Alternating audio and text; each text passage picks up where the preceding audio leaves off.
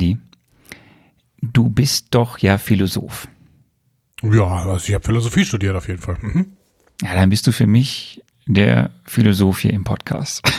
Hier im Podcast bin ich definitiv der Philosoph. So, so viel kann man sagen. So, das Thema Selbstbestimmung oder Vorherbestimmung ne, oder Selbstbestimmtheit versus Vorherbestimmtheit. Also Ist das Thema, ist das was Philosophisches? ja, natürlich. Es gibt die große Freiheitsdebatte. Ne? Also es geht ja um Freiheit, ne? Willensfreiheit vor allen Dingen. Sind wir willensfrei? Ähm, sind wir handlungsfrei?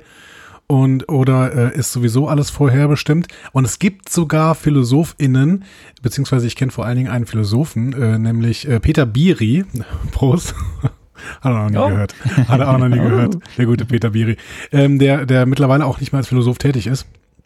Ähm, der äh, ist mittlerweile als Romanautor tätig äh, und jeder von ihm hat schon ein Buch, äh, jeder hat schon ein Buch von ihm gelesen, nämlich vor allen Dingen Nachtzug nach Lissabon, der heißt nämlich mittlerweile Pascal Mercier, so nennt er sich. Ach, das ist ja, denkt, ja, das, ja, kennt wahrscheinlich, also kennt wirklich, glaube ich, viele kennen das Buch. Ja. Also ich finde das Buch wunderbar. Ja. Sehr schön geschrieben, einfach weil es einfach, uh, einfach diese Sprache ist toll, dieses Denken über das Sein und ist super. Der Film ist halt Bullshit. Ja, gut, Film. Filme sind ja meistens auch nicht so gut.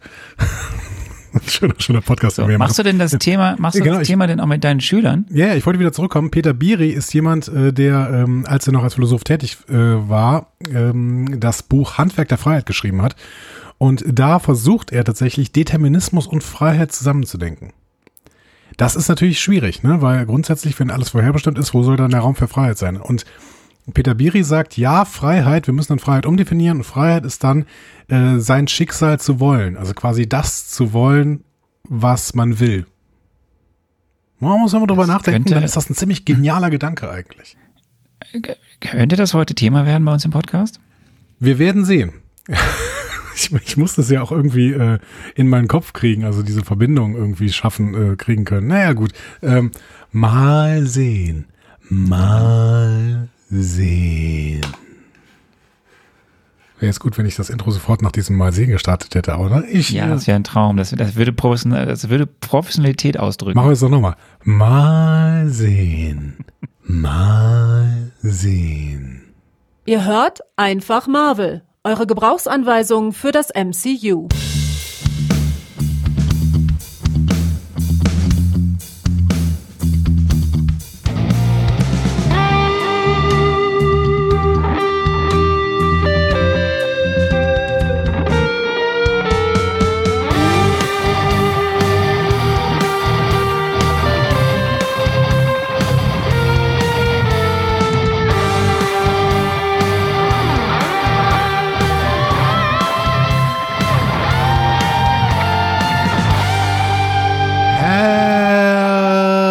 Herzlich willkommen zu Einfach Marvel, eure Gebrauchsanweisung für das Marvel Cinematic Universe. An der Gebrauchsanweisung heute. Arne Orgassa. Und der Mensch, der die Gebrauchsanweisung offensichtlich gar nicht mehr braucht, weil er Serien perfekt vorhersagen kann, bin ich, Andreas Thom. Oh, mit Selbstlob, Ja, Sondergleichen. wenn mich jedoch sonst keiner lobt, dann muss ich das selber machen. Das geht ja. Ach, ist das schön. Meine. Ah, ja. Arne, wie ist es dir in, ähm, wie heißt das Land? Kenia. Ja, T minus, wie viel da? 15, ne? T minus 15. Bei mir ist T minus 15, bis ich nach Hause, äh, bis ich weg bin. T minus Ja, 15. du, wie wie viel ist denn T minus Sommerferien? T minus Sommerferien sind, ui, ähm, neun. T minus neun. Ja, hier ist, hier versuche ich mein die Leben letzte bis Woche. dahin wieder herzustellen und dann fahre ich weg. Das ist gut, das ist gut. Hier ist, hier ist die letzte Woche. Es ist, äh, es wird immer mehr, äh, ja, also Chaos ist ja völlig, völlig falsch, aber es ist diese, diese, diese Unbestimmtheit, ne, wo man nicht so genau weiß, was, ich habe es ja letztes Mal schon gesagt, putze ich das jetzt oder lasse ich es liegen? Ja, das ist genau, das ist die Zeit zwischen den Jahren quasi. Du, du bist quasi in einem stetigen zwischen Weihnachten und Neujahr gefangen. Ne? Du weißt überhaupt nichts mit dir anzufangen, weil das Neue hat noch nicht begonnen. Das Alte ist aber im Prinzip schon vorbei. Das heißt, im Endeffekt sitzt du da und harrest der Dinge, die da kommen werden. Und zwischendurch Ich warte auf das Vorherbestimmte. Ja, die Vorherbestimmung. Der wahre eine Zeitstrahl. Ich hätte es ja mal drauf ankommen lassen und ihn einfach zusammenbrechen lassen. Mal gucken, was passiert. Was soll schon passieren? We will see. We will see. Ich hatte aber eine ganz tolle Sache. Ja. Eine ganz tolle Sache. Ich war am Wochenende im Kino. Oh, du warst im Kino. Hast einen, hast einen Marvel-Film gesehen? Ja, pass auf. Da, da sind jetzt mehrere Dinge richtig toll dran. Erstens, ich glaube, ich war tatsächlich seit drei Jahren das erste Mal wieder im Kino. Wie ist das? Kannst du uns von deinem Kinoerlebnis in Kenia, in Nairobi erklär, äh, erzählen? Es ist Weil, die Kinos, die es hier gibt, die, die großen Multiplex-Kinos, die es in den äh, hier in diesen äh, Malls gibt, die sehen genauso aus wie Kinos in. gibt es Nachos mit Käsesoße? Ja, die gab es tatsächlich nicht. Es gibt, es gibt aber Popcorn. Es gibt eine Sache, dafür gibt es aber, da, da, da brutzelt dann einer, ähm, das ist tatsächlich anders. Da gibt es so eine Live-Cooking-Station Ja? im Kinofoyer, zumindest es in dem Kino, wo ich war. Und ich glaube, der hat Falafel gebrutzelt, ich weiß es nicht. Der hat irgendwelche lustigen Dinge gemacht. Das hat das ganze Foyer roch danach. Ähm, das, das ist dann schon anders als bei uns in Deutschland. Aber die. Gibt es, gibt es einen Liter Cola und heißt er Small? Nee, es gibt, es gab äh, Getränke, gab es. Interessanterweise gab es kein Alkohol. Das ist mir aufgefallen. Es Hast, gab, du, hast, du schon mal, hast du schon mal Alkohol im Kino? Also ich habe auch schon mal Alkohol im Kino aber hast du das schon mal gemacht? ja, wenn ich in einen Kinofilm gehe, dann trinke ich meistens ein Bier, ja. Echt? Ich habe das auch schon mal gemacht, aber sehr, sehr selten. Ich finde irgendwie, das Kino ist kein Ort für Alkohol. Vor allen Dingen, weil ich Ich- müde von Alkohol werde. Ich schlafe ja sowieso schon gerne im Kino ein, weil das ist diese gemütlichen Sessel, du kannst dich zurücklehnen und hatten die auch. Die hatten sehr schöne Sessel. Es war ein unfassbar steiles Kino. Also das war ähm, krass, wie, wie, wie, wie, wie, wie, wie das angestiegen ist. So, das fand ich interessant. Und ähm, aber sonst ist es alles sehr normal. Also es gab irgendwie bei dem Kino, wo ich war, gab es vier Kinoseele und äh, es war sehr laut. Das war echt krass. Es war super laut. Im Kino drin? Ja, die haben die Lautstärke irgendwie gefühlt so gemacht, dass man danach Ach so. Tinnitus hat oder Ich dachte, so. das wären andere Menschen gewesen, die Lautstärke. Nein, die Tonspur war sehr laut gestellt. Ja, kann man, das- könnte man ja gut. Bescheid sagen. Ne? Einfach sagen, hey, äh, kann man nicht mal ein bisschen leiser machen? Ja, das liegt aber daran, dass ich einen Film geguckt habe, der, nennen, sagen wir mal, der war sehr, es passierte sehr viel in, in sehr kurzen Abschnitten. So, denn also ich war, ich bin jetzt noch drei Jahre das erste Mal im Kino gewesen. Mein letzter Kinofilm war tatsächlich im Kino ein MCU-Film. Das war Spider-Man Far From Home, also Mitte 2019. Und jetzt war es halt mein erster Kinofilm, äh, war wieder ein MCU-Film, nämlich ich war jetzt in Doctor Strange in the Multiverse of Madness. Und wie fandst du? Ich kann ja noch nicht so viel dazu sagen. Ja, kannst du ja mal versuchen. Ich, ich werde gleich werde ich etwas anreißen, wo es ein Wie findest du, bisschen. wie, du kannst mir einen kleinen Tipp geben, wie fandst du den Wonder in dem Film? also ich, nee, ich, werde dazu nichts sagen. Was ich sagen Ah, Das kann, war ist, noch ein guter Versuch, schade.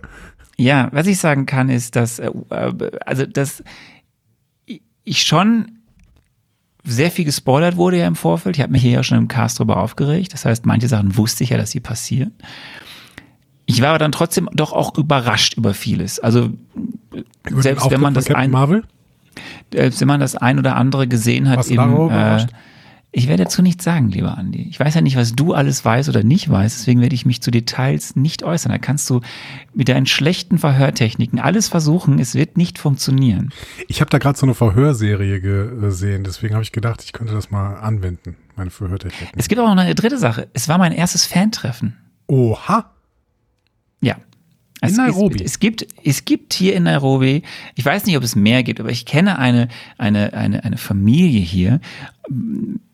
Und das kam letztens irgendwann raus. Da hat mich ein Freund das irgendwie gefragt, so, da hat der, der eine Vater den anderen Vater gefragt und der hat dann wiederum mich gefragt, so, hör mal, ist das der Orgassa da? Der ist das, ist das, wohnt der hier eigentlich oder wie ist das und so? Und, und ähm, ja, wir sind jetzt mit der Familie, also wir kennen die jetzt auch und so. Und der Sohn, mit dem war ich da im Kino und auch noch anderen der Familie, aber und der ist ein treuer Fan, besser oder weiß ich Fan, aber er ist ein treuer Hörer und er ist ein Marvel-Fan, MCU-Fan und hört unseren Podcast intensiv, regelmäßig und es war sehr schön, äh, da mit ihm ein bisschen zu plaudern und diesen Abend da äh, im Kino und dann ein bisschen über den Film zu quatschen und ja, es ist das erste Fan-Treffen, ole, und das in Nairobi. Das finde ich, in Nairobi, das finde ich wirklich ganz, ganz großartig. Ich habe auch tatsächlich ja äh, auf dieser ähm, äh, auf dieser Convention, auf der ich jetzt war, ähm, mehrere HörerInnen getroffen. Liebe Grüße nochmal an, an verschiedenste Leute. Alexandra zum Beispiel, ne, die hat ja extra nochmal erwähnt, dass sie auch einfach Marvel hört. Und das hat mich total gefreut. Also ähm, liebe Grüße an alle, sprecht uns an ähm, und äh, sagt uns Bescheid, dass ihr den Podcast hört. Und das ist sehr, sehr äh, toll für uns tatsächlich. Ja. ja. Also das ist sehr schön. Und ähm, das hat mich nochmal, das hat mich nochmal gezeigt, ich, äh, wenn wir in Deutschland sind, dann werden wir mal gucken, ob wir irgendwann irgendwann mal irgendwas hinkriegen können, wo man was macht mit Menschen zusammen, die uns hören. Nur grillen, ne? Zum Beispiel. Ja, Sehr schön. Ein bisschen was grillen. Ja. So, ist es bei dir sonst so, außer dass du dich auf die Sommerferien freust? Nee, mein Leben ist ein Rausch. Ich musste ja tatsächlich äh, jetzt kurz aus dem Maschinenraum des Discovery Panel. Äh, ich musste unsere erste, unseren ersten Aufnahmetermin absagen, weil tatsächlich. Ja, ähm, ich habe das ja, gemerkt. Es tut mir total leid, äh, weil äh, tatsächlich äh, ich sehr, sehr viel zu tun habe. Ähm, am Freitag werden äh, die besten SchülerInnen aller Zeiten verabschiedet, ne, von dieser Schule und das sind natürlich meine. Und äh, deswegen äh, liebe Grüße. ähm, und ähm, deswegen, das ist gerade noch relativ viel zu tun. Aber äh, ab Freitag ist auch sehr, sehr viel, ähm, liegt sehr, sehr viel hinter mir. Und dann habe ich noch ein ganz, ganz tolles Demokratiefestival nächste Woche und dann sind auch Sommerferien. Ich freue mich. Ja. Gut. Schön. Schön. Bis dahin zeichnen wir noch ein bisschen was auf. Ja, wir zum Beispiel heute. Bis, genau. Bis dahin zeichnen wir noch ungefähr 27 Folgen äh, einfach Marvel auf. Und ich muss vor allen Dingen noch Loki gucken. Warum weiß ich davon nichts? Hast du Loki noch gar nicht gesehen? Ich habe Loki noch nicht gesehen. aber mein Gott, wird schon schief gehen. Die Leute haben gesagt, ich habe gut spekuliert. Das muss schon reichen dann offensichtlich. wir steigen ein mit den MCU News. Mhm. Finde ich gut. Lieber Andy. Ich lehne mich mal zurück. Das MCU bekommt sein eigenes Suicide Squad. Ähm, ich lehne mich doch nicht zurück, weil es interessiert mich. Suicide, Entschuldigung. Suicide Squad ist ja so, ähm, Bösewichter bilden ein Team zusammen und machen dann aber auch gute Sachen, ne? Richtig. Und ich habe dir ja letztens bei, ähm, das war ich bei The Falcon and the Winter Soldier, ähm, dass ich dir ein bisschen was über die Gruppe der Thunderbolts erzählt habe, die ja so aus Menschen besteht, die jetzt auch eher so Anti-Helden sind. Mhm. Da war zum Beispiel ein Simo dabei oder zum Beispiel ist bei den Thunderbolts auch jemand wie der äh, US Agent John Walker, den wir ja in äh, The Falcon and the Winter Soldier gesehen haben. Und Deadline hat berichtet letzte Woche, dass es einen Thunderbolts-Film geben soll. Es ist auch schon klar, wer Regie führt. Er heißt Jack Schreier. Es ist auch schon klar, wer das Buch schreiben wird. Das ist Eric Pearson. Mhm. Den werden wir bei Black Widow nochmal uns genauer anschauen, weil das hat er da auch äh, mitgeschrieben. Und äh, ja, also das ist jetzt raus, das ist klar, hat Marvel auch schon bestätigt. Wann genau? Ja, ich gehe mal davon aus, es wird eher 2024 werden als äh, früher. Und ja, es gibt also bald einen Thunderbolts-Film. Und dann ist natürlich spannend. Ich könnte jetzt noch ein bisschen mehr erzählen, aber das kann ich nicht, weil wir haben ja jetzt zwar schon ein paar Figuren gesehen, ne? wie Simo, wie den US Agent John Walker, wie zum Beispiel die Valentina Allegra de Fontaine, was alles Namen wären könnten, die Teil dieser Thunderbolts werden, so von mhm. ihrer Art, wie sie so drauf sind. Es gibt in den kommenden Serien und Filmen, die wir sehen werden, durchaus noch andere Personen, die in Frage kommen. Aber das kann ich dir jetzt noch nicht sagen, weil du kennst die ja noch nicht. Ja, das ist richtig. Aber ich habe mich gerade mehr so ein sprachliches Ding gefragt. Ich weiß nicht, dürfen wir so weit abschweifen? Ne? Ich wir haben ja einen ganz, ganz starken Redaktionsplan hier, aber ich möchte ja, ich möchte ja meinen, meinen Wissenspool, ähm, den möchte ich ja voll machen mit äh, Wissen, ne? Ja, ich bitte. Jetzt, ich versuche jetzt so Sommerbilder zu nehmen, ne? Der Pool ist so ein Sommerbild, ja, ist egal. So, Thunderbolt. Ähm, die Anglisten unter euch. Ist Thunderbolt ein Synonym für Flash? Weil Thunderbolt heißt doch Blitz, oder? Und jetzt ist mir gerade eingefallen, dass Blitz aber auch Flash heißt. Was denn nun? Was soll ich jetzt darauf antworten? Nee, die, du musst ja gar nicht darauf antworten. Das ist so, das ist so ein Ding äh, mit Community und sowas. Also ihr Leute, ihr da draußen, ihr seid Anglisten. Gibt es einen Unterschied zwischen Thunderbolt und Flash vom Namen her? Oder sind, werden diese Begriffe synonym gebraucht? Interessiert mich jetzt gerade. Okay, wir werden sehen, was es dazu in den ist Kommentaren Thunderbolt gibt. nicht auch eine Schnittstelle von Apple? Thunderbolt ist keine Schnittstelle von Apple. Thunderbolt ist doch so eine so, so, so ein Plug, also wie USB-C. Ja, also Schnittstelle. Ja, aber ist doch nicht von Apple. Ist nicht von Apple? Nee, okay. Nee. Ja, gut. Also ich freue mich auf jeden Fall auf diese. Auf diese Thunderbolts war ja auch mal ein Film, wenn ich richtig informiert bin, mit diesen Knetfiguren oder so. Knetfiguren?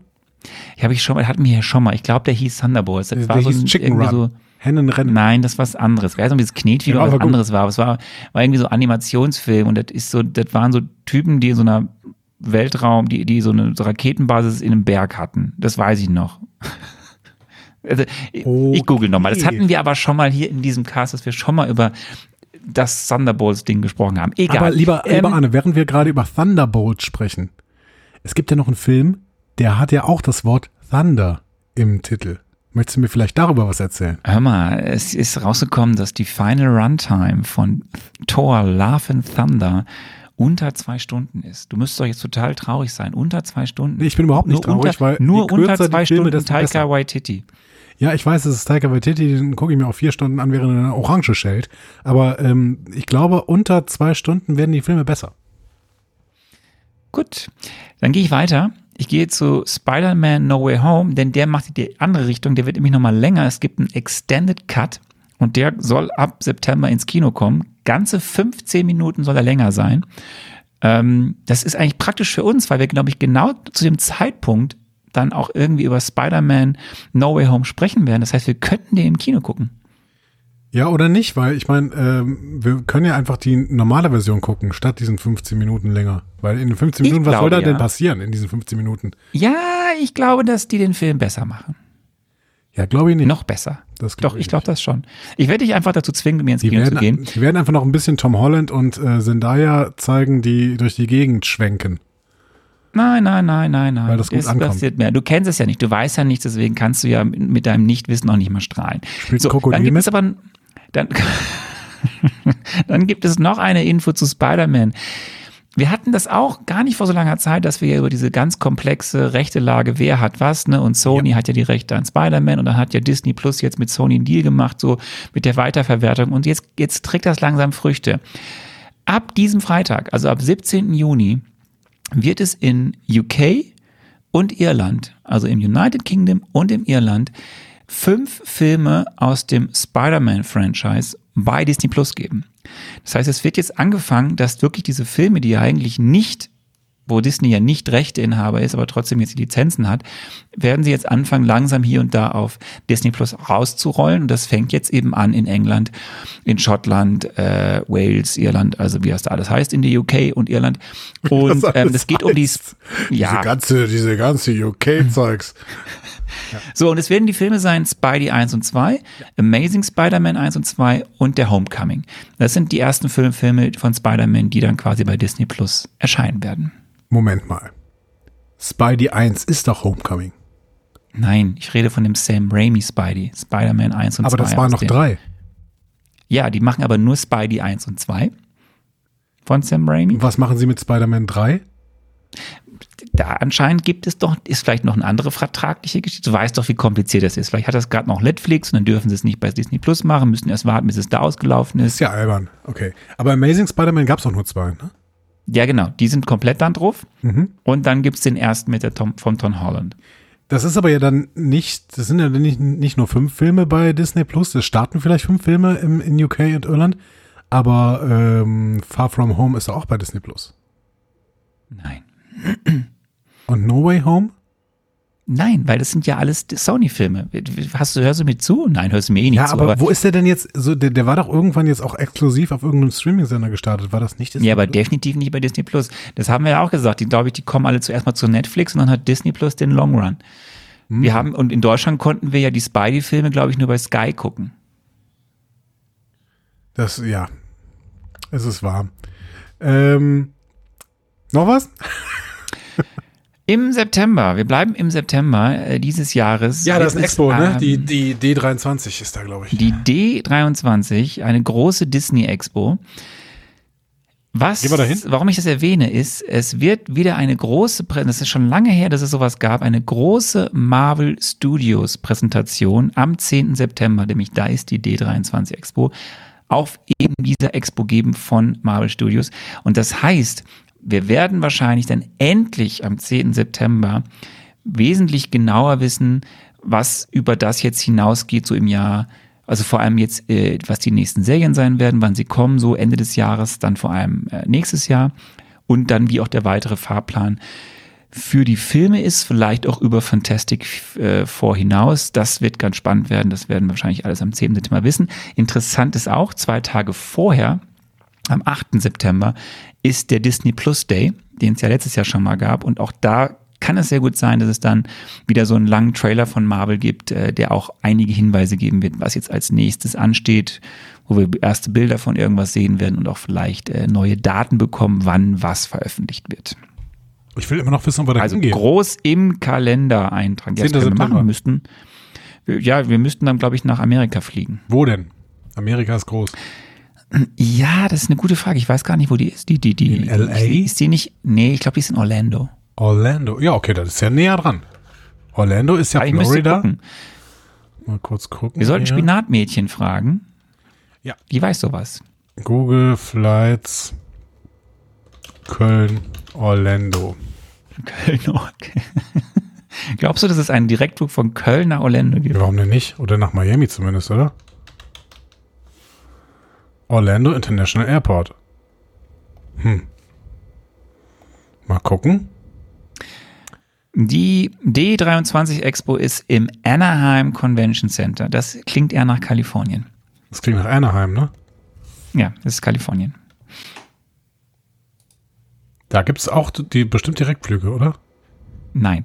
Ich würde sagen, du machst weiter mit dem Feedback, damit wir hier ein bisschen mehr Zeit reinbringen. Ist schon spät. Was denn für Zeit? Komm, hau rein. Was machst, du denn, was machst du denn jetzt so einen Stress hier? Ich wollte mal kurz gucken, wie wir nach äh, Los Angeles fliegen wollen und du willst Feedback machen. Andi. Ja, doch. Ich mache Feedback. Erstmal habe ich eine total äh, liebe Nachricht bekommen von äh, Jackie, Michelle, Lia und Anna. Die waren nämlich im Urlaub ähm, und haben auf der Rückfahrt im Auto zusammen einfach Marvel gehört. Und dann wollten sie einfach mal schreiben und sie wollten eine Frage stellen. Nämlich seltsamerweise Herr Dom, keine Ahnung. Also guten Tag, Herr Dom. Jetzt stellt sich uns die Frage, was genau der Anus der Galaxie ist. Können Sie uns das vielleicht nochmal erklären? Ich glaube, Sie, Sie müssten dann irgendwie die Folge zu Guardians 2 oder 1? 1, ne? Nee, war, war der Anus der Galaxie nicht im äh, Thor Ragnarök? Kann auch sein. Was war das denn, lieber Doch, Arno? der, das war dieser, dieser, dieser, dieser, äh, dieses Wurmloch, was sie als, dieses Hauptwurmloch, wo sie dann am Ende durchgeflogen sind, um dann wieder zurück nach Asgard zu kommen. War das nicht der? Das war doch, wurde doch betitelt als der große Anus oder so. Ja, guck mal. Mädels, da habt ihr auf jeden Fall eine Erklärung bekommen. Nicht von mir, aber gut. Macht Äh. Sinn, dass es von mir kommt. Das ergibt total Sinn. Schöne Grüße auf jeden Fall. Ähm, die Bisserwässerin schrieb, Hi zusammen, es stellt sich heraus, dass man in Disneyland Paris genug Zeit in Schlangen verbringt, um euch zu hören. Insofern Grüße aus Paris. Liebe Grüße erstmal zurück. Yeah, Disneyland. Da wolltest du auch mal hin irgendwann, ne? Ich, ich war ja schon mal da, aber es ist ewig her und ich will auf jeden Fall, ich möchte an dieser Out ein Shoutout an, an, an, an an Spinatmädchen äh, rausgeben. Ich hoffe ja, dass äh, irgendwann wir ein, ein Crossover machen Ja, und dass wir dann alle gemeinsam zu Disneyland fahren. Das freut mich. Also wenn, wenn wir in Disneyland sind, dann möchte ich auf jeden Fall daraus podcasten. Ähm, Disneyland ist total schön, weil von meinem Wohnort aus komme ich da mit öffentlichen Verkehrsmitteln relativ schnell hin. Das ähm, finde ich super. Ja klar, mit dem Thales. Eben. Der Thales. Äh, so, ähm, die Bisserwässerin schrieb aber auch weiter zu den Klassenclowns. Ich gebe Andi recht, so einen echten männlichen oder weiblichen Clown gibt es selten, sind eher so mehrere in der Klasse. Und zu Loki an sich, auch wenn die ersten Minuten von Infinity War entsetzlich waren, wäre mir sehr, wäre, wow, Sprache, wäre ich mir sehr veräppelt vorgekommen, wenn Loki einfach wiedergekommen wäre. Story-Konsistenz schlägt hier Charakterliebe. Ja. Sehen wir genauso, hatten das Anna ein bisschen anders unterstellt. Ne? Richtig. Dann äh, gehen wir weiter mit Spider Caro. Spider Caro, Spider Caro. Äh, die schrieb zu Loki, mich stört der Erzähler in der Serie schon ein bisschen, es ist aber aushaltbar. Allgemein mag ich die Serie und generell den Charakter Loki, weil ich ihn auch sehr gut von Tom Hiddleston gespielt finde. Äh, das finde ich auch. Welcher Wen Erzähler? meinte sie? Welcher? Ich hab- auch. Also habe ich die falsche Serie geguckt? Hat die, die hat doch keinen Erzähler, oder?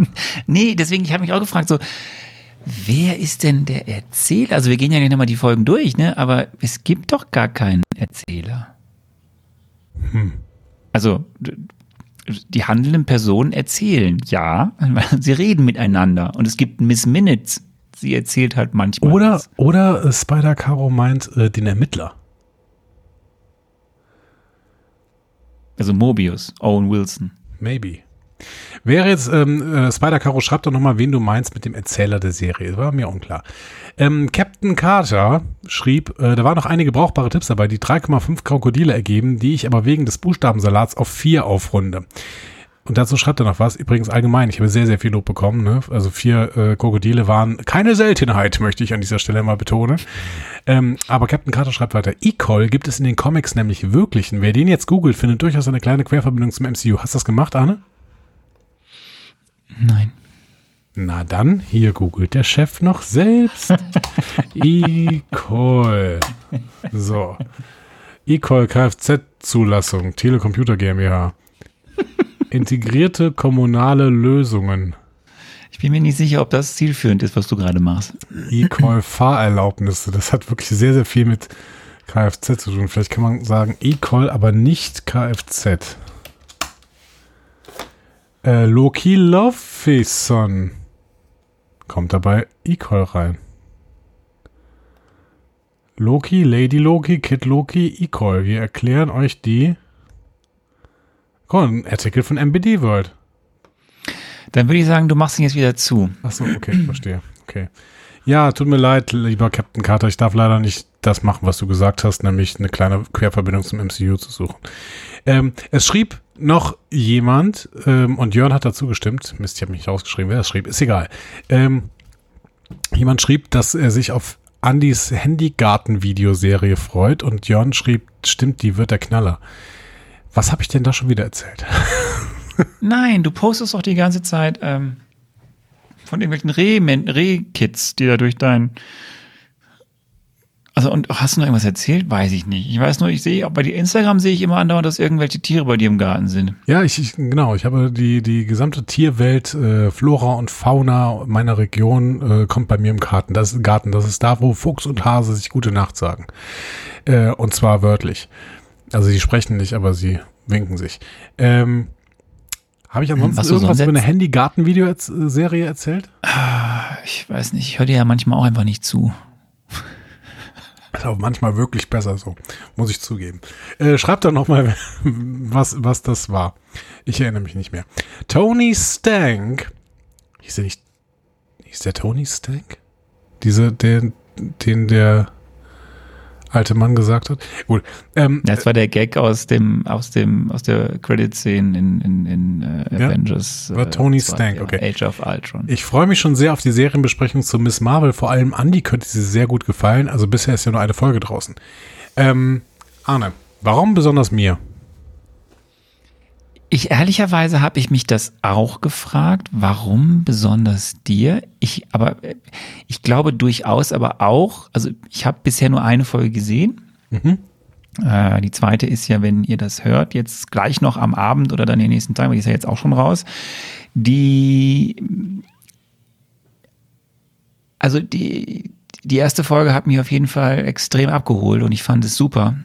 Und es ist auf jeden Fall wieder was ganz anderes. Das ist toll. Ich glaube auch, dass es dir gefällt, ja. Ich könnte aber jetzt noch nicht sagen, das ist der Grund, warum. Und ich bin da auch immer noch vorsichtig, weil ich habe jetzt eine von sechs Folgen gesehen. Und wie wir alle wissen, sechs Folgen können sehr lang sein.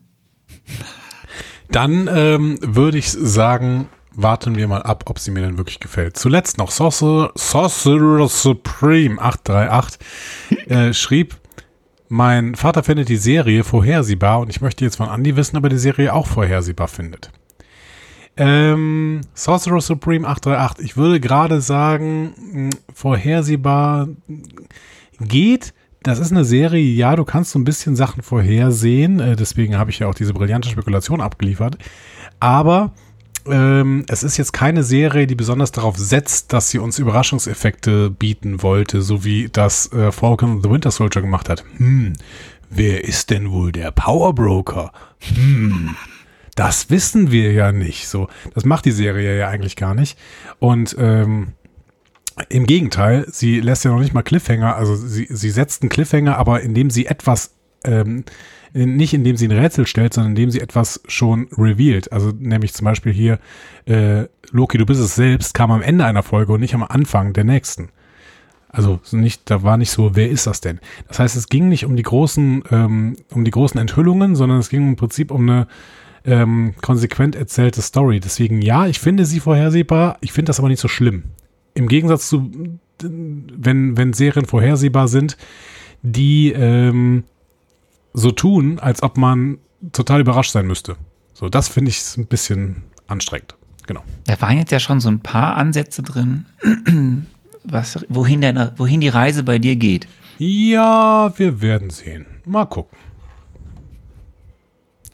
So. Bist du durch? Ich bin durch. Gut. Also dann, mehr dann als durch. übernehme ich wieder. Jetzt schon, nach einer halben Stunde. Dann übernehme ich wieder. Äh, und dann gehen wir rein in das dritte Serienprojekt der Phase 4. Ich habe noch keine Musik, weil du musst gleich einen Knopf drücken, lieber Andi. Mhm. Also wir starten in das dritte Serienprojekt der Phase 4 und müssen trotzdem einmal kurz innehalten, denn der Schauspieler, der zehn Jahre zuvor sein Debüt im ersten Torfilm feierte, möchte kurz eine wichtige, eine ganz wichtige Information raushauen. Wednesdays are the new Fridays. So, jetzt kann ich die Musik starten. Marvel Ganz ist genau. Marvel Mittwoch. Ja, richtig, der Marvel ist Marvel Mittwoch. Nach WandaVision and The Falcon and the Winter Soldier werden nun alle MCU-Serienfolgen mittwochs veröffentlicht.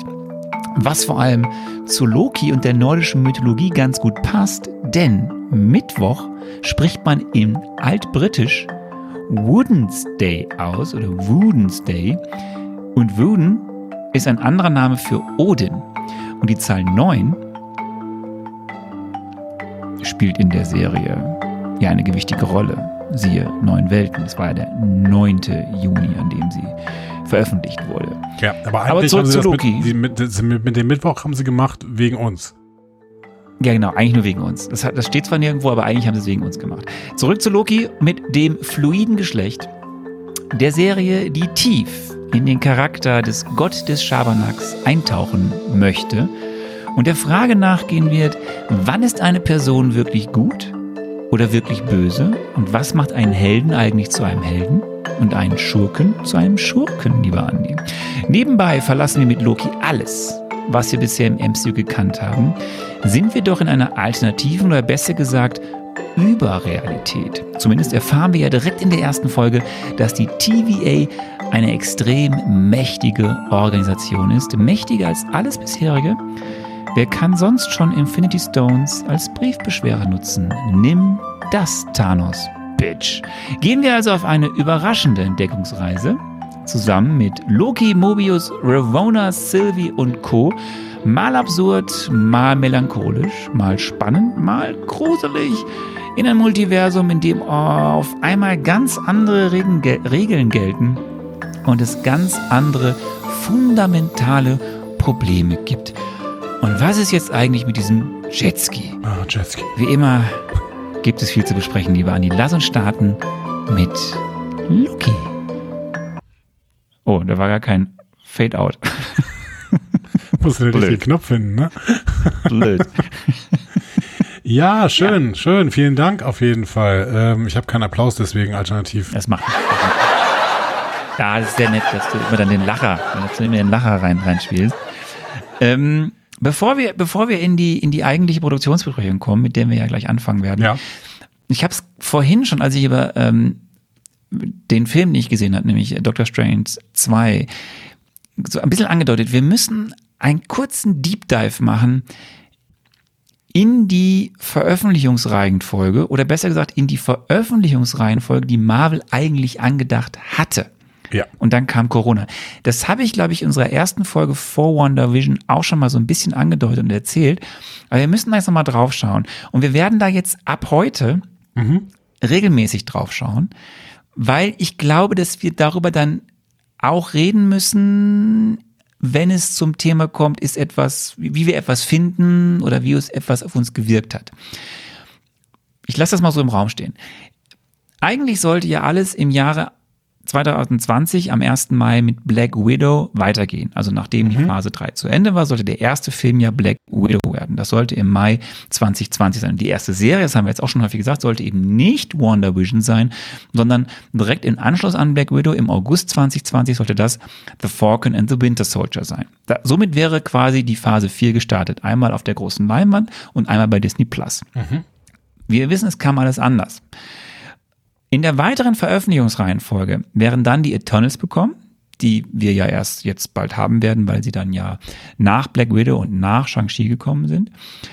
Dann wäre Wonder Vision gekommen, Anfang 2021, im Endeffekt zum gleichen Zeit, wie es dann auch wirklich veröffentlicht wurde, nur eben jetzt nicht als viertes Projekt, sondern als erstes Projekt.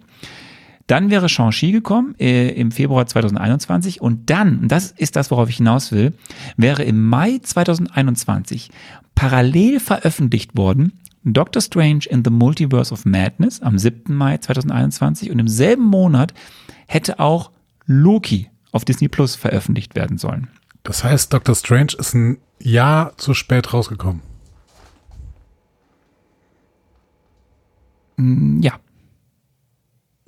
Also das ist ja die erste Erkenntnis, die, die offensichtliche. Ne? Ja. Loki ist quasi nach der Veröffentlichungsreihenfolge, was das Datum angeht, nur einen Monat zu spät veröffentlicht worden, ist aber eben und ist auch als drittes Projekt veröffentlicht worden, Ja. nach quasi Wonder Vision und The Falcon and the Winter Soldier, ist aber ein Jahr früher veröffentlicht worden als Doctor Strange in the Multiverse of Madness. Und ich sag mal so, ich kann auch nicht sehr viel sagen. Wir werden zu dem Thema bestimmt noch, wir werden bei anderen Projekten drauf kommen, wie das wirkt, ob das hätte irgendeinen Einfluss auf die Rezeptionshaltung gehabt, wenn Ja. der, das Projekt zum jeweiligen Zeitpunkt wirklich früher veröffentlicht worden wäre. Ich kann nur sagen, auf mich hatte es einen Einfluss, wie ich jetzt Doctor Strange sehe oder was ich erwartet habe oder was ich bekommen habe oder nicht bekommen habe oder mehr bekommen habe.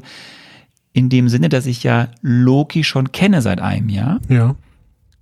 und jetzt erst das ist. Und ich kann das nur leider so schwammig sagen. Ich glaube, manche, die es uns jetzt hören, werden wissen, worauf ich hinaus will. Ja, gut, das ist ja Aber das Konzept dieses Podcasts, dass du irgendwelche Andeutungen machst, die ich nicht verstehe. Deswegen sitze ich hier so, so ein bisschen rum und denke so, was redet dieser Mann? Nee, und nee, nee, gleichzeitig du aber, nee, das, das- sind HörerInnen, die das gleichzeitig verstehen, was du da redest. Das heißt, alles ist gut. So. Ja, aber für dich im Hinterkopf ist es, glaube ich, auch spannend. Du wirst ja am Ende auch, weil wenn du bei Loki rausgehst, ähm, wirst du ja irgendwas fühlen, denken über diese Serie und auch das, wie es dann vielleicht damit im MCU weitergeht. Und das Spannende ist, du wirst ja wesentlich früher schon Doctor Strange, du musst ja nicht ein Jahr warten, bis wir bei Doctor Strange Multiverse of Madness ist. Wenn wir unsere Zeit, äh, hier unsere Aufnahmen weiter wöchentlich so schön machen, dann sind wir ja irgendwann im Herbst, Frühwinter, werden wir irgendwann diesen Film ja besprechen.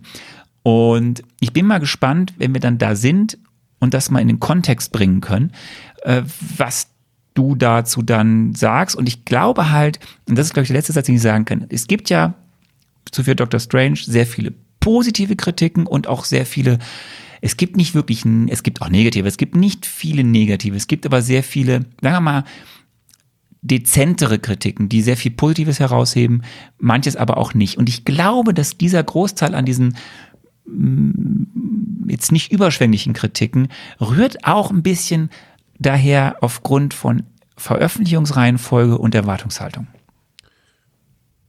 Ja, kann ich, ich kann dir nur äh, sagen, bestimmt, Arne. Wir werden sehen. Wir werden das Thema äh, geplante Veröffentlichung, die durch Corona zerstört wurde und wie sie es wirklich veröffentlicht haben, hier und da nochmal aufrufen. Und je mehr wir dann sehen, desto mehr können wir dann auch über gemeinsam diskutieren und du bist dann nicht so lost wie gerade. Zum Beispiel bei unserem ersten Projekt nach der Sommerpause, wo wir uns mit einer Spinne beschäftigen werden. Eieieiei. Vielleicht ist es noch vor der Sommerpause, lieber Andi. Meinst du? Oder in der Sommerpause. Wir Nein. sehen. Wir kommen zur Produktionsgeschichte von Loki. Also wir werden uns übrigens, wenn wir uns mit einer Spinne beschäftigen, dann nicht mit Spider-Man, sondern mit Black Widow. Ne? Also es, hoffentlich ist das allen klar Du machst das ja immer, du verwirrst ja immer. Ähm, wir kommen zu Loki und wie es entstanden ist. Und hier ist es äh, ähnlich wie bei den anderen beiden Serien. Es stand eben schon sehr früh fest, dass es eine Loki-Serie geben soll auf Disney Plus. Das hatte verschiedene Gründe. Vor allem natürlich, Loki war und ist ein Fanliebling B, man hat einen tollen Schauspieler. Deswegen Und ist er C- ein Fanliebling. C hatte man einfach auch erkannt, dass in dieser Figur eventuell mehr steckt oder mehr Potenzial ist, als man bisher präsentiert hat. Es müsste jetzt in deine Hat Richtung ja auch gehen. kaum was präsentiert, deswegen. So, wie heißt es schön? Viele ungesehene Abenteuer. Ähm, und interessant ist noch, als die Szene für Endgame, also mit Loki geschrieben wurde, da wo Loki halt in diesem Moment dann diesen Tesseract nimmt und quasi verschwindet ins irgendwo hin, da wussten die Autoren aber noch nicht, wie es wirklich mit der Figur weitergehen würde. Also es gab noch keine konkreten Pläne. Es gab auch noch nicht die Zusage, dass es wirklich eine Loki-Serie gibt. Und auch Hiddleston hatte zu diesem Zeitpunkt noch keine Ahnung. Diese, diese, dass es eine Loki-Serie gibt, wurde erst Anfang Mitte März 2017 konkret, zumindest in den internen Kreisen. Das heißt, da wurde bei Marvel, da wurden auch Schauspielerinnen informiert. Das war so sechs Wochen vor der Veröffentlichung von Infinity War, dass es eine Loki-Serie bei Disney Plus geben soll. Wir springen jetzt mal ins Jahr, ne, wir sind jetzt irgendwie Anfang Mitte 2017, wir springen jetzt mal ins Jahr 2019, an den Anfang des Jahres 2019. Und dort wurde festgelegt, dass ein gewisser Michael Veldron, Creator, Showrunner und ausführender Produzent dieser Serie werden wird. Bevor ich jetzt näher auf diese Person eingehe, mal ganz kurz. Zusammen mit Feige haben sie beschlossen, dass quasi mit Loki eine große, verrückte, spaßige Zeitabenteuergeschichte erzählt werden soll. Da können wir jetzt über all diese Dinge ja später diskutieren, ob es gelungen ist. Und was auch irgendwie so eine Idee war, dass der Zuschauer in jeder Folge mit etwas Unerwarteten konfrontiert werden sollte und dass sich die Folgen auch in sich, wenn es geht, ein bisschen unterscheiden und dass man eben tiefer vor allem in diese Figur Loki eintauchen wollte. Was will die eigentlich? Was kann die? Was macht die? Warum ist die da? Ähm, und dazu kamen auch eben andere diverse Ideen, eben dass unbedingt mit dieser Serie das Thema Multiversum angefasst werden sollte Ja. und vor allem die TVA in das MCU eingeführt werden sollte, also die Time Variant Authority, über die wir ja heute auch noch häufiger sprechen werden. Das war ein Herzenswunsch äh, Wunsch von Feige. Man hat dann insgesamt 20 Wochen an den Drehbüchern gearbeitet, bis zur finalen Fassung, also ab Februar 2019, oder bis zur ersten finalen Fassung. Und dabei stand nach drei Wochen dann auch schon das Grundgerüst der gesamten Staffel mit den Folgenschwerpunkten fest. Ne? Die ersten drei Folgen, das sind ja die Schwerpunkte Lokis Verhör, Charakterbuilding und Worldbuilding. Dann in der zweiten Folge so ein bisschen Polizeiarbeit, ne? was könnte da passiert sein und weiteres Worldbuilding und dann mit der dritten Folge die Einführung einer neuen wichtigen Figur Sylvie und das Ganze dann auf dem Planeten Lamentis.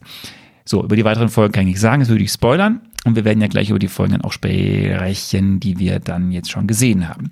So, jetzt kommen wir mal kurz zu dem Autor, dem Creator, dem Showrunner, dem Oberhaupt dieser ganzen Serie, Michael Waldron.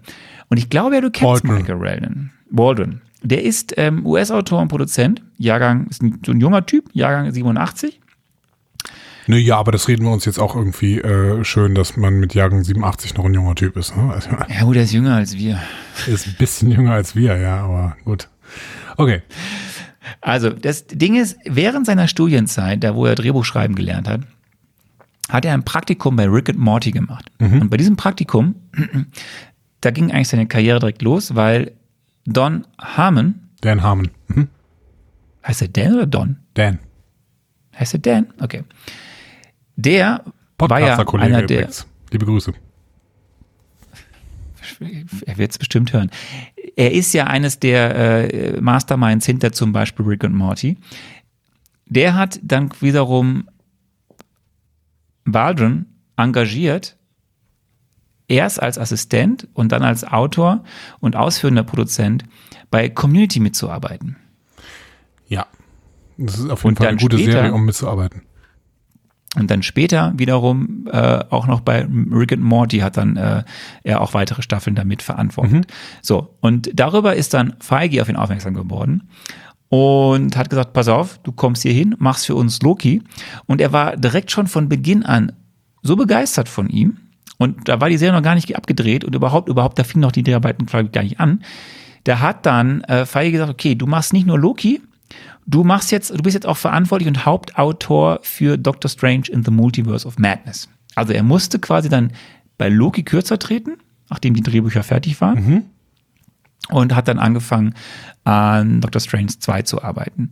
Und dann kam noch dazu, dass quasi Disney ähm, im Januar 2021, also letztes Jahr, Waldron einen Gesamtvertrag über mehrere Jahre angeboten hat, in dem er halt jetzt mehrere Projekte machen soll, aber eben auch weiter im MCU natürlich ist und er wird auch weiter an irgendwie in irgendeiner Form an der zweiten Staffel von Loki beteiligt sein. So, das mal zu Herrn Waldron. Dann gehen wir weiter mal in den August 2019. Da wurde nämlich die Regisseurin von das Ganze hier präsentiert, nämlich Kate Herron, äh, die ja auch neben der Regie als ausführende Produzentin fungiert. Die wurde dann eben auf besagter D23 Expo äh, von Disney vorgestellt. Die hat sich mit einem 60-seitigen Dokument beworben, in dem sie, weil sie ist ein riesiger Loki-Fan. Und äh, sie wollte mit diesem, weil sie ist noch relativ new im Business und sie wollte ihre fehlende Erfahrung gegenüber anderen Regisseurinnen und Regisseuren mit quasi der Leidenschaft für die Figur wettmachen. So. Wichtig war ja auf jeden Fall, das hat sehr beeindruckt, Feige und Co., was sie da so an, an, an, an Ideen reingebracht hat für diese, für diese Serie. Wichtig war ja aber, dass, äh, wenn sie schon mitmacht, dass man ihr zusagt, dass es Geschlechterparität in der Crew gibt. MCU ist ja gerade eh Ja, auf diesem Weg, haben sie gut. auch gemacht. Es gibt jetzt noch ein Fun Fact. Es war auch kurzzeitig angedacht, dass ein Regie-Duo, nämlich, ich weiß jetzt nicht genau, wie man sie auch mit Daniel Kwan und Daniel oder Daniel Scheinert. Ich bin mir jetzt nicht sicher. Ich habe sie nicht weiter Das weiß ich auch nicht. Mhm. Ich weiß aber nur, also die haben, die, die waren auch, ich, dass die Serie machen. Warum erzähle ich das?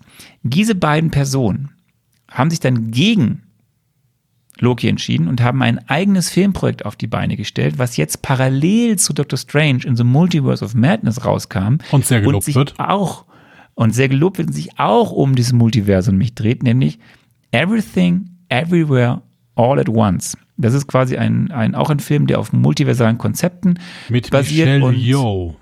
Richtig. Und der wird richtig abgefeiert, gerade in der Kritik. Ja. Und äh, ja, das ist so ein kleiner Funfact am Rande. Die hätten, die waren auch im Gespräch für diese Serie Loki. So, wer ist jetzt Kate Herron? Das ist eine junge britische Regisseurin. Jung, weil sie vom Jahrgang 1988 ist. Alles, was jünger als ich ist, ist jung. Ähm, sie ist eine Regisseurin. Autorin, ja, Produzentin. Ähm, hatte erste größere Arbeiten bei der BBC mit äh, zum Beispiel einem Projekt mit äh, Idris Elba. 2017 äh, war dann auch eine Zeit lang ähm, bei auf der Forbes-Liste Top 30 unter 30 im Entertainment-Bereich. Und man kann sie kennen, weil sie zum Beispiel ein paar Folgen äh, der Serie Sex Education für Netflix gedreht hat.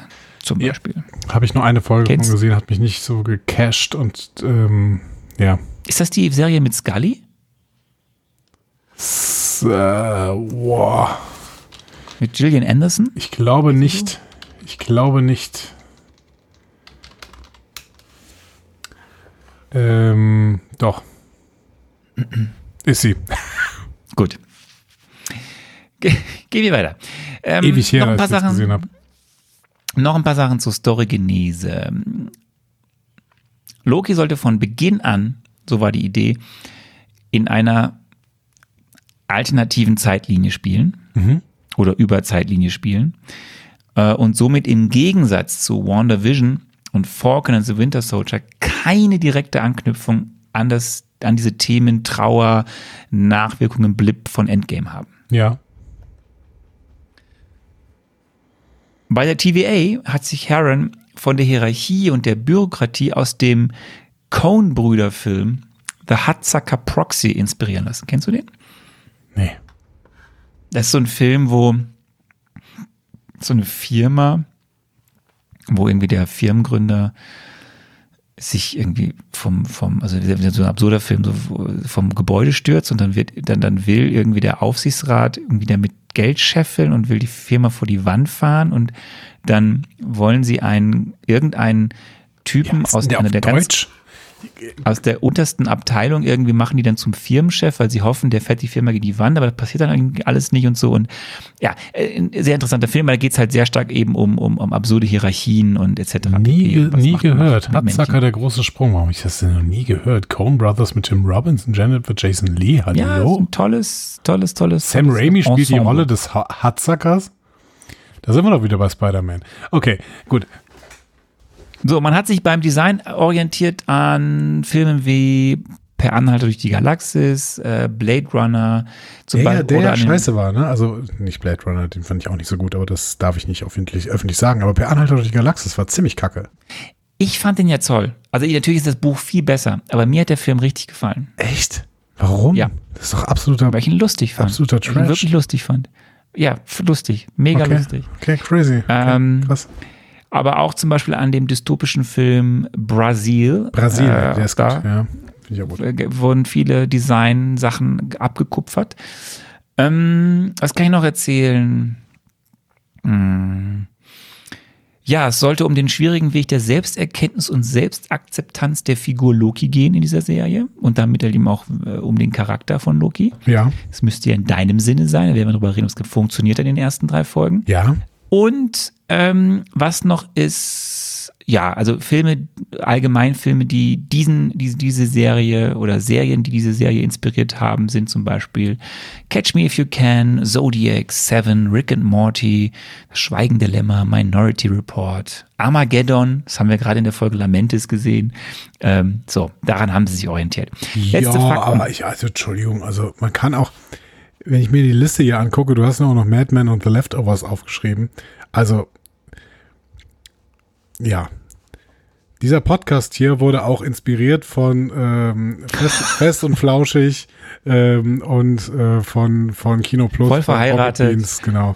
Also, und äh, meine von Güte. allen. Ja, also, Ja, aber es geht doch am Ende um gewisse Stile, um gewisse Tonalitäten etc. pp. ja, und Armageddon ist, weil da ein Mond auf den Planeten stürzt, deswegen ist die Inspiration Armageddon. Also komm ja, schon. Vielleicht ein bisschen vom Look and Feel. Und ja. Wo, wo ich Drehbeginn Mad war- Men habe ich auch nicht gesehen. Drehbeginn, vielleicht kommt das noch. Drehbeginn war am 10. Februar 2020. Toy Story, Alter. Das Budget mal wieder bei 150 Millionen US-Dollar. Die Serie ist knapp fünf Stunden lang. Mhm. Ähm, insgesamt. Gedreht wurde vor allem äh, un unseren altbekannten Pinewood Twillith Studios Atlanta. Da habe ich eine Frage. Bitte. Haben die schon so ein, ähm, so ein 3D-Set mit so, also wie beim Mandalorian oder bei Star Trek Discovery, wo die eben so, äh, so quasi rundherum quasi diese richtige Welt schon einblenden? Ja, haben sie. Ich bin mir aber nicht sicher, ob sie sie für diese Serie genutzt haben. Okay, weil, also ohne jetzt irgendwie schon äh, bewertungsmäßig unterwegs zu sein oder sowas, ähm, eh, auf, auf äh, Dings hier, wie Lamentis, Lamentis. Lamentis, da hat man schon die ganze Zeit das Gefühl, okay, wie lange wollt ihr denn noch durch diesen Greenscreen jetzt laufen? So, weil ich meine, die, diese gesamte Folge wurde ja vom Greenscreen gespielt, ne? Das hat man ja gesehen, quasi. Es war ja auch nicht besonders schön, irgendwie so. Und ich habe mir gedacht, das ist aber nicht so, dass die so, ein- dass die so ein 3D-Set haben, oder? Das kann ich mir wirklich nicht vorstellen. Also, Ich kann mir vor, also ich, ich glaube, dass die eigentlich schon immer das Neueste nutzen vom Neuen. Deswegen kann ich mir schon vorstellen, dass das vor dieser, dieser, dieser Projektionswand produziert wurde. aber, das selbst ist ja bei Greens, das absolut Neueste und jeder dieser, ähm, da, da gibt's ja irgendwie so Platten und die sind dreimal drei Meter hoch. Ich war jetzt auf der Convention, haben die es dann nochmal erklärt, äh, Leute, die vor, davor schon gespielt haben. Ähm, und jede dieser Platten, und man hat dann irgendwie davon zehn Platten in diesem Studio und jede dieser Platten kostet zehn äh, Millionen äh, Dollar irgendwie. Das, allein dieses Set kostet irgendwie 100 Millionen.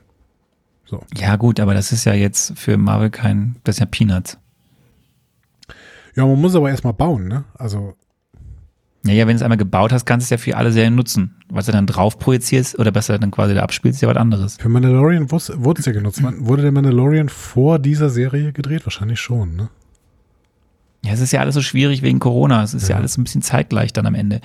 Ich kann es dir nicht sagen. Was ich auf jeden Fall weiß, nicht alles wurde in den Pinewood Studios gedreht, weil vieles, also es gibt damit auch doch einige Sachen, die quasi on location gedreht wurden und dann natürlich digital bearbeitet wurden. Aber zum Beispiel dieses imposante Archiv der TVA mit den Fahrstühlen und diesen ikonischen äh, Aufzügen, die da fahren und diesen ähm, großen ähm, äh, Stelen, das ist, das ist echt. Das ist quasi, das, das ist ein Hotel, das ist das Atlanta Marriott Marquis und das diente quasi gerade für diesen ganzen Archivszenen als, als Kulisse. Okay. Und dann gibt es auch zum Beispiel, ah hier, ich habe es auch aufgeschrieben, Lamentes ist zum Teil, äh, das heißt ja nicht, dass es dann nicht trotzdem mit, ähm, mit äh, Greenscreens dann noch äh, um, um, umstellt wurde, aber äh, viele, viele ähm, Szenen aus Lamentes, die sind in einem Steinbruch in der Nähe von, äh, also in, in einem Steinbruch im Norden Georgias gedreht worden. Das finde ich krass, okay. Ich finde, das sah so künstlich aus. Dann haben sie Probleme mit Color, Color Grading oder sowas. Also, es- Oder es sollte bewusst so aussehen. ja, maybe. Keine Ahnung. Aber tatsächlich ist ein, ein also natürlich, ne, die Zugszene kannst du irgendwo in einem Indoor-Set machen. ja, klar. Und aber eben gerade wenn sie so durch die Gegend laufen oder am Anfang da, wo die sich verstecken, dann in diesem, diesem, diesem, diesem Ding, kommen da ja später zu, in dieser, dieser, dieser Bau, Bergbauhütte, das ist wohl alles äh, in einem Steinbruch gedreht worden, natürlich am Ende extrem nachbearbeitet worden durch äh, Digitaleffekte. Die Covid-Pause war wie bei, einen, bei den anderen Serien auch. Äh, die begann Mitte März und äh, sie hörte im September auf. Die Dreharbeiten an sich endeten dann am 5. Dezember 2020. Und die Fertigstellung äh, im Schnitt war am 20. Juni 2021. Vielleicht noch zwei Sachen äh, zu dem Menschen hinter der Kamera. Die Musik ist von Natalie Holt und äh, ich sage das extra, weil mm, ich finde, die Musik darüber kann man sprechen später. Äh, ist eine britische Filmmusikerin. Äh, die hat zum Beispiel jetzt auch die Musik gemacht bei der Serie Obi-Wan Kenobi, wer sie sich gerade anschaut. Äh, die Kamera ist von eine, die Kamera macht äh, oder hat gemacht Autumn Durald. Ich erzähle es deswegen. Also er hat zum Beispiel bei Filmen mitgemacht wie The Sun is also a Star. Das ist so eine Coming-of-Age-Liebesgeschichte. Der hat irgendwie auch die Kamera bei der Beastie Boy Story gemacht, dieser Doku, ich glaube, die bei, die bei Apple Plus war. Apple TV Plus. Viele Musikvideos und er wird zum Beispiel, deswegen habe ich ihn genannt, er wird, äh, er ist der Kameramann für Black Panther 2, Wakanda Forever. Ah, okay. Gut. Müssen wir das also. Letzte Fakten. Letzte Fakten. Die animierte Miss Minutes ist eine Referenz auf den animierten DNA-Strang bei Jurassic Park. Wenn du dich erinnerst. Ja, dann hätten sie das ja eigentlich noch in die Vorlagen hin reinschreiben können. Ne? Inspiration für die Serie war Jurassic Park. So. Die, die erste Folge, Glorious Purpose, war bis dato, wir hören jetzt immer solche, solche, ähm, solche äh, exorbitanten, tollen Zahlen, war bis dato die meistgesehene Serienpremiere für den Streamingdienst in der ersten Woche. Also von einer Serie, die in der ersten Woche veröffentlicht wurde, war das bis dato die meistgesehene Serie. Im November 2019, ich komme jetzt nochmal zu meinem Punkt, den ich vorhin mit der chronologischen Reihenfolge gesagt habe. Im November 2019 erklärte Feige, dass die Serie an, ich betone, an Doctor Strange in the Multiverse of Madness anknüpfen würde. Dieses Statement hat er genau, hat er genau einmal gesagt und dann nie mehr wieder, weil das stimmte ja nicht mehr, weil die Serie kam ja vor dem Film raus. Und er hat das dann nie mehr wieder irgendwie erwähnt. Es wurde auch nie mehr in irgendeinem Zusammenhang gebracht. Ja, aber ich meine, Covid ist ja vor allen Dingen, also bei, in der ganzen Pandemie, ne, müssen wir sagen, Covid, am, am meisten gelitten unter Covid haben ja, hat ja die Promo. Ne? Also da kannst du ja überhaupt keine verlässlichen Aussagen mehr machen. Nein, ich mein, aber was ich eigentlich jetzt hier nochmal sagen möchte, und da gehe ich noch ein bisschen auf unsere, was ich vorhin mit der chronologischen Reihenfolge meinte, oder wie es jetzt am Ende veröffentlicht wurde. Ich kannte Loki. Du kennst Loki jetzt dann spätestens nächste Woche auch komplett. Du wirst, und eventuell, wenn du nicht alles schon wieder in den nächsten zwei Monaten vergessen hast, was ich nicht ausschließen möchte. So, was wir mal jetzt nicht hoffen. Gehst du ja eventuell mit einer gewissen, gehst du mit einer Kenntnis, Rezeptions- und eventuell auch Erwartungshaltung in die nächsten Projekte. Ich lasse das mal einfach so stehen. Ähm, komm, Ja. lass uns einfach anfangen, lass uns anfangen mit der Serienbesprechung. In diesem ähm, ähm, Rahmen möchte ich dann mal sofort sagen, Spoiler Alert. Denn von nun an werden wir über alles, was in der Serie passiert, reden. Wir werden jegliche Handlungspunkte aussprechen und dementsprechend müsst ihr diese Serie geguckt haben oder ihr hört einfach nur unseren Podcast und ärgert euch nicht darüber, dass wir alles erzählen, was in dieser Serie vorkommt. Arne. Ich habe noch einen Hinweis. Das hast- fiel mir auch, ja. Weil das bei The Falcon and the Winter Shol- Soldier äh, hier und da durch die Kommentare dann nach unserer ersten Folge, für den ersten drei Folgen, als wir die besprochen haben, irgendwie so ein bisschen rauskam. Leute, ich werde natürlich wieder hier und da Querverweise, Easter Eggs oder auf Hintergrunddinge eingehen. Aber ich kann nicht alle erzählen. Denn Andy kennt ja erst die ersten drei Folgen. Und wenn ich alles erzählen würde heute oder alles irgendwie in einen Kontext bringen würde, dann würde ich Andy ja für die letzten drei Folgen und alle, die die letzten drei Folgen auch noch nicht gesehen haben, spoilern. Deswegen, Leute, seht's mir nach, wenn ich noch nicht alles erzähle und vielleicht auch dann für euch, die ihr der in die unsere Kommentare schreibt, sch- sch- hebt euch noch manches auf für die nächste Folge und schreibt's dann in die Kommentare. Ja, aber ich meine, bei, bei, bei äh, Falcon and the Winter Soldier war es ja ein bisschen anders. Da hat die Serie das ja auch einfach nicht erzählt. Dann danach. Da hat die Serie einfach selber gespoilert. Genau. Und genau, am Ende hat eh alles keinen Sinn gemacht. So, wir kommen zu Folge 1 und Folge 2, Glorious Purpose, glorreiches Ansinnen und The Variant, die Variante. Fakten zur Folge, bevor du gleich mit, nach einer akribisch von mir ausgetüftelten Reihenfolge die einzelnen Folgen besprechen wirst. Ja. Ähm, Im, Fakten im zur Folge. Regie-. Mit den nach der einzigen wahren Zeitstrahl, genau. Regie Kate Herron. Das Buch zur ersten Folge hat Michael Waldron geschrieben.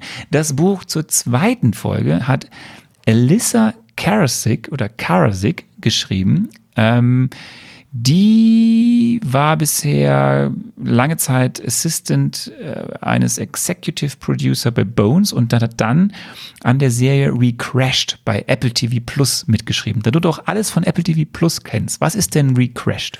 In WeCrashed geht es um ein Startup, ähm, das quasi zusammenbricht ähm, und äh, die Haupt, der Hauptdarsteller ist Jared Leto. Ähm, mehr weiß ich leider über diese Serie nicht, weil sie noch auf meiner To-Watch-List steht. Okay. Dann kommen wir zum Cast. Ja, Klar, Tom Hiddleston, haben wir schon häufig darüber gesprochen, ist Loki. Dann haben wir Gugu Mbatha-Raw.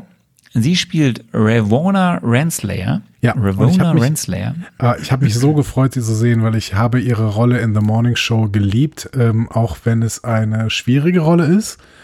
Aber ähm, in The Morning Show gibt es eigentlich ja sowieso nur schwierige Rollen, weil sie äh, sehr, sehr, ähm, also mit Auch sehr, sehr Apple TV Plus. Apple TV. Plus, weil sie sehr, mit sehr, sehr äh, schattierten äh, Figuren arbeiten. Also das ist keiner so richtig gut irgendwie in The Morning Show, aber kann auch recht so richtig, na doch, da einige sind so richtig fies. Aber äh, keiner ist so richtig gut. Und äh, das ist ähm, eine total tolle Darstellerin. Ich mag die sehr, sehr gerne. Ravonna Renslayer, Gugum Batharaw. Ja. Gut, ja, britische Schauspielerin. Dann gehen wir zu Wumni Mosaku. Ähm, sie spielt Hunter B15, eine ni- nigerianisch-britische Schauspielerin. Ähm, man auch schon diverse Kino- und Serienengagements, jetzt aber nicht so was ganz Großes. Man kann sie kennen aus der Netflix-Serie, also ich glaube, sie ist von von was von der BBC oder von irgendwem anders produziert worden, aber sie läuft auch bei Netflix. The End of the Fucking World, da spielt sie auch mit. Ich überlege gerade, ob ich die gesehen habe. Ähm, weil ich meine ich, dass ich die gesehen habe. Doch, klar habe ich die gesehen. Genau, mit Jessica Bardner, Alex Lothar. Ähm, und wen spielt sie da? Ach so, die Terry Terry. Okay. Ja, ja, ähm, ja. Fand ich übrigens nicht so gut, die Serie. Den nächsten könntest du doch vorstellen, weil den müsstest du ja eigentlich sehr gut kennen. Äh, ja, müsste ich. Ach, tatsächlich. Krass, okay. Ja, Eugene Cordero. Jetzt weiß ich, ich habe sogar schon mit ihm gesprochen, mit Eugene Cordero. Ja, deswegen, du kennst Das ist krass. Ich bin so dumm. Äh, Eugene Andy kennt ja einen Star. Genau, Eugene Cordero, äh, Rezeption Rezeptionist Casey, äh, ist tatsächlich, ja, es ist ein Comedian. Ähm, und der spricht in Star Trek Lower Decks die Rolle des Sam Rutherford. Und tatsächlich habe ich irgendwann mal die Gelegenheit bekommen, ähm, in einem, ich weiß gar nicht, wie, wie nennt man das denn nochmal, wenn man irgendwie mit diesen äh, Menschen sprechen kann? Das hat irgendwie so einen bestimmten Namen oder sowas. Presse-Meeting. Nee, das hatte, hat noch irgendwie, keine Ahnung, hat noch einen besonderen Namen, weiß ich mehr genau. Auf jeden Fall hatte ich die, hatte ich die Möglichkeit, äh, den DarstellerInnen von äh, Star Trek Lower Decks Fragen zu stellen. Unter anderem eben Eugene Cordero und der ist sehr, sehr schnell, muss man sagen. Äh, er spricht sehr, sehr schnell und er antwortet sehr, sehr schnell und reagiert auf Fragen sehr, sehr schnell. Äh, war ein tolles, total tolles Interview. Und jetzt weiß ich auch, woher ich den Typen kannte. Ja, genau, der spielt hier den, den Casey, den Rezeptionisten. Äh, guter Typ, mag ich gerne. Mhm. Ja, der ist sehr, sehr big im Business, auf jeden Fall. Ähm, da kann ich sagen, äh, nee, kann ich nicht sagen, ich will nichts sagen. Ich darf ja nicht, na, Gott, nichts sagen. Tara Strong spricht die Miss Minutes und auch Tara Strong ist, ähm, also ich glaube, dass viele sie so erstmal nichts sagen, aber viele werden sie kennen, weil sie unfassbar viele ähm, äh, Voice-Actor äh, Actor-Rollen hat. Also sie ist eine sehr gut gebuchte, extrem bekannte äh, quasi Voice-Schauspielerin, ähm, die ganz viel im Animations- und im Game-Bereich macht, wie jetzt auch eben hier in dieser Serie, wo sie eben eine, eine Uhr spricht. Ähm, Ja, und wir müssen noch über Owen Wilson sprechen, oder? ja, den kennt man ja auch gut, ne? den, den, den, den, den, den Schauspieler. Was war dein erster Film von Owen Wilson, den du gesehen hast? Ähm, ich glaube tatsächlich, und das ist jetzt sehr peinlich, aber ich glaube, mein, wo ich sofort immer aus irgendeinem Grund dran denken muss, wenn ich an den Namen Owen Wilson höre, ist Starsky und Hutch. Okay. Und wie fandst du den Also so? es ist jetzt nicht besonders, dass es jetzt der, ein, ein total toller Film ist, ja mit, ein Film mit, mit, mit Adam Sandler zusammen. Das ist ja so eine typische Buddy-Cop-Komödie. Ähm, der war gar nicht so albern. Also der war eigentlich wirklich an vielen Stellen lustig, ist aber natürlich überhaupt kein relevanter Film. Es ist halt eine nette kleine Sommerkomödie gewesen. Ja, die quasi so ein bisschen das 70er Jahre Starsky und Hutch Ding durch den Kakao gezogen hat. Ähm, und dann weiß ich halt, ich kenne ihn dann auch tatsächlich aus einem Woody Allen Film, Midnight in Paris, Mhm. Der und- ist.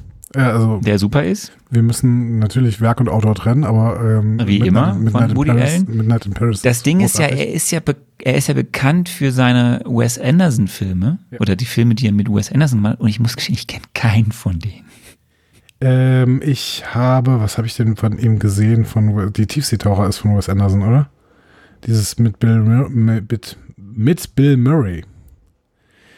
Ähm, ich weiß es gar nicht genau. Also ich bin, ich bin ja überhaupt nicht so ähm, ähm, Wes Anderson. Ähm, ich habe da Gening Limited, ist der auch von Wes Anderson, weiß ich nicht genau. Ja. Ähm, äh, Armageddon ähm, habe ich gesehen. Spielt, Moment, in Armageddon spielt Owen Wilson. Ja, natürlich. echt? Deswegen ist ja auch diese Serie, die ist ja so ein bisschen an Armageddon angelegt. Das wusste ich nicht mal, dass er da mitspielt. Okay. Doch, Owen Wilson spielt eine Rolle in Armageddon.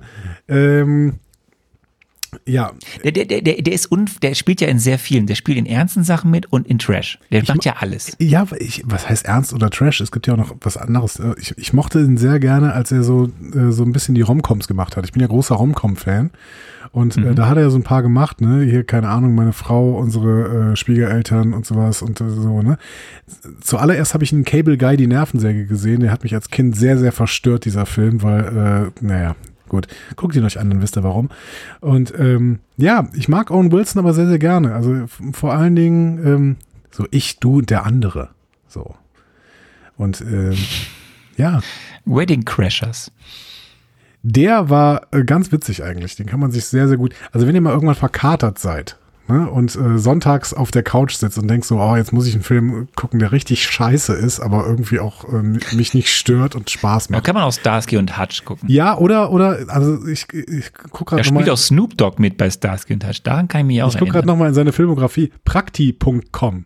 Das ist, das ist so ein Film, der ist gesponsert von Google und es geht um die ganze im Prinzip nur durch Google, um Google, ne? Weil äh, da macht Owen Wilson zusammen mit Vince Vaughn äh, als viel zu alte Personen machen die Praktik, Praktika bei Google. So, und ähm, kann man sich super angucken. Hat überhaupt keinen Anspruch, ist ein fürchterlicher Film, aber ähm, ist genau wie die Hochzeitscrasher, ist auch mit Vince Vaughn. Ne? Das sind einfach so, ähm, ja, guckt sie euch an, dam- dabei kann man irgendwie, dann kann man auch mal wegdösen, dann steigt man irgendwann wieder ein und dann nervt es einen auch nicht, weil die beiden machen da irgendwie zwei, drei äh, gute Gags und der Rest ist irgendwie nicht so anstrengend. Ja. Ja. Marley und ich soll sehr, ähm, sehr schön sein. Wenn man Hunde mag, soll dieser Film sehr, sehr gut sein. Ja, der, der, das Ding ist ja, das Oeuvre von äh, Owen Wilson hat auch sehr viele schöne Filme in sich. Ja. Ich mag ihn auch, ich sehe ihn gerne. In dem Moment, wo ich Ähm, seine Nase sehe, dann äh, denke ich schon wieder, ach, jetzt bin ich zu Hause irgendwie. Ich finde, die Nase ist sehr, sehr, ähm, ne? Wir kommen zur Folgenlänge. Folge 1 hat 48 Minuten, Welchen Folge findest 2 du hat denn- 51 Minuten. Jetzt komm, wir machen ein Ranking. Welchen findest du den besten Wilson-Bruder? Findest du Luke besser als Owen? Ja, ich, ich weiß, es gibt noch Luke Wilson, aber ich kenne vor allem kenne ich Owen Wilson. Okay. Gut. Okay. Mir ist Luke, Luke, ich wüsste jetzt auch nicht, wie Luke, Luke Wilson aussieht. Ich weiß, Doch, den kennst du. Luke Wilson kennst, kennst du garantiert. Der, ähm, ja. Idiocracy zum Beispiel hat er die Hauptrolle gespielt. Idiocracy, Ja, der genau. Film mit den besten ersten zehn Minuten und danach ist dieser Film ganz, ganz fürchterlich. Aber die ersten zehn Minuten sind brillant. Oder Oldschool. Andi, drück doch mal. Andi, ja, das ist schön. Drück doch mal auf den Knopf. du interessierst dich überhaupt nicht mehr für die Wilson-Brüder. Nö, weil wir jetzt bei, dem, bei der eigentlichen Folge sind. Hier, Drück doch mal auf den Knopf mit der Frage, was ist die Time Variance Authority und was macht die sogenannte TVA, die ich dir gestellt habe? Gut. Äh, das war aber nicht die erste Frage, die du mir gestellt hast. Aber ich, Das ist egal. zweite. Die erste Deswegen- Frage machen wir später. Na gut, alles wie du willst, du kleiner äh, Imperator. Ich werde jetzt mal abspielen, ja. Wahre Zeitstrahl. Die Time Variance Authority ist eine Behörde, die überwacht, wenn es Variationen in der Zeit gibt, wie der Name ja schon sagt. Es geht darum, dass diese Behörde überwacht, wenn eine Zeitlinie so geändert wird, dass eine zweite Zeitlinie dadurch entsteht. Die Frage ist, wie schafft man es, diese Zeitlinienentstehungen möglichst geringfügig zu machen, damit irgendwie noch ein Überblick darüber ist, wann es Zeitlinien gibt und wann nicht. Wann ist allerdings an dieser Stelle natürlich der falsche Ausdruck. Die Time Variance Authority sorgt dafür, dass Zeitlinien auch wiederhergestellt werden können, indem sie mitschneidet, wann Zeitlinien geändert worden sind und welche Auswirkungen das wiederum hatte. Das heißt, in dem Moment, wo jemand im Jahr 1970 eine Änderung macht, die zu einer Änderung der Zeitlinie im Jahr 2013 führt, dann weiß die Time Variance Authority das. Und wenn im Jahr 2013 diese Zeitlinie wiederhergestellt werden soll, dann weiß die Time Variance Authority, dafür musst du ins Jahr 1970, um da die Änderung wieder rückgängig zu machen. War ja gar nicht so schlecht.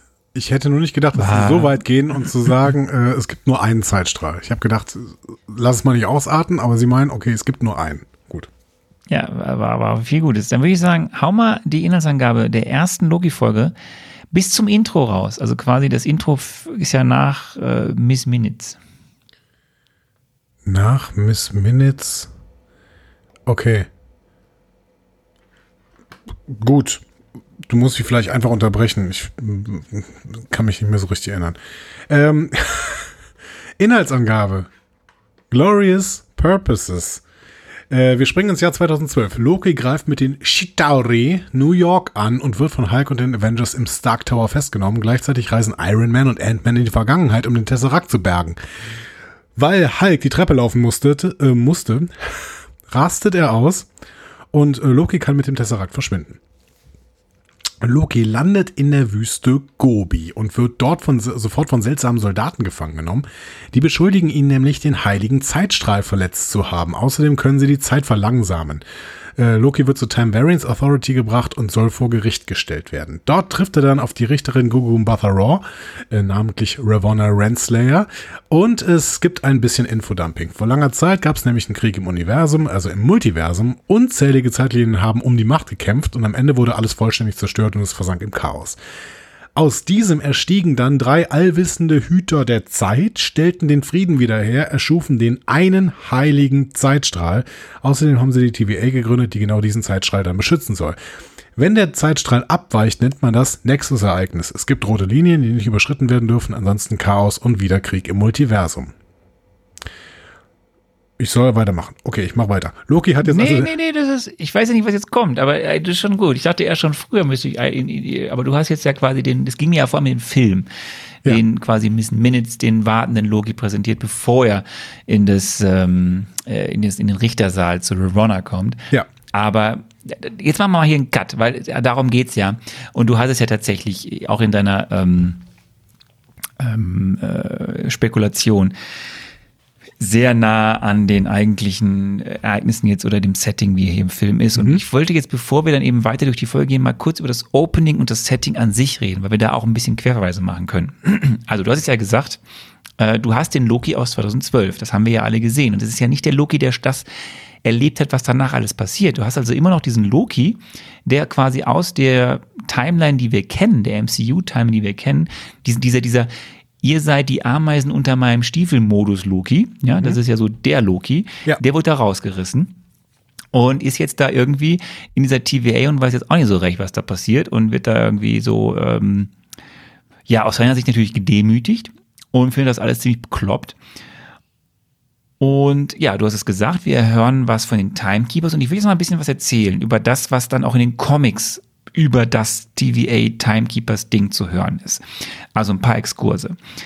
Wir sehen hier in Loki der Serie die Timekeepers und hier wird uns erzählt, diese Timekeepers sind für den normalen Ablauf der Zeit verantwortlich und schützen die heilige, die wahre Zeitlinie, den wahren Zeitstrang. The Scared, nee, nee, nee, Sacred. The Sacred, so heißt es, The Sacred Timeline. So, und diese Timekeepers erschufen die TVA für das Doing, ne? also für das, das Umsetzen dessen, was die Timekeepers da wollen. So, Ja. das ist das Setting, was wir in der Serie sehen. In dem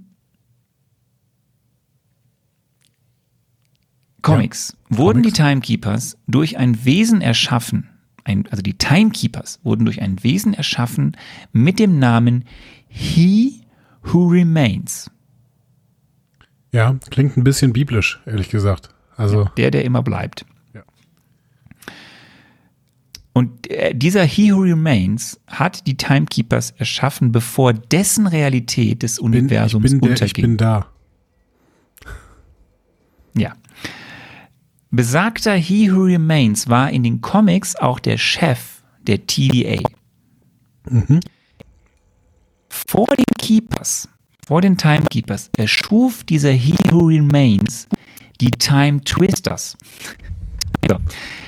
Die sehen wir jetzt in diesem Loki-Ding ja nicht, aber das ist ein schönes Easter Egg. Diese Halsbänder, die zum Beispiel, ja, dass das Loki auch trägt, der wird ja Time Twister genannt oder Twister. So, das ist ein schöner Verweis auf das, was in den Comics ist.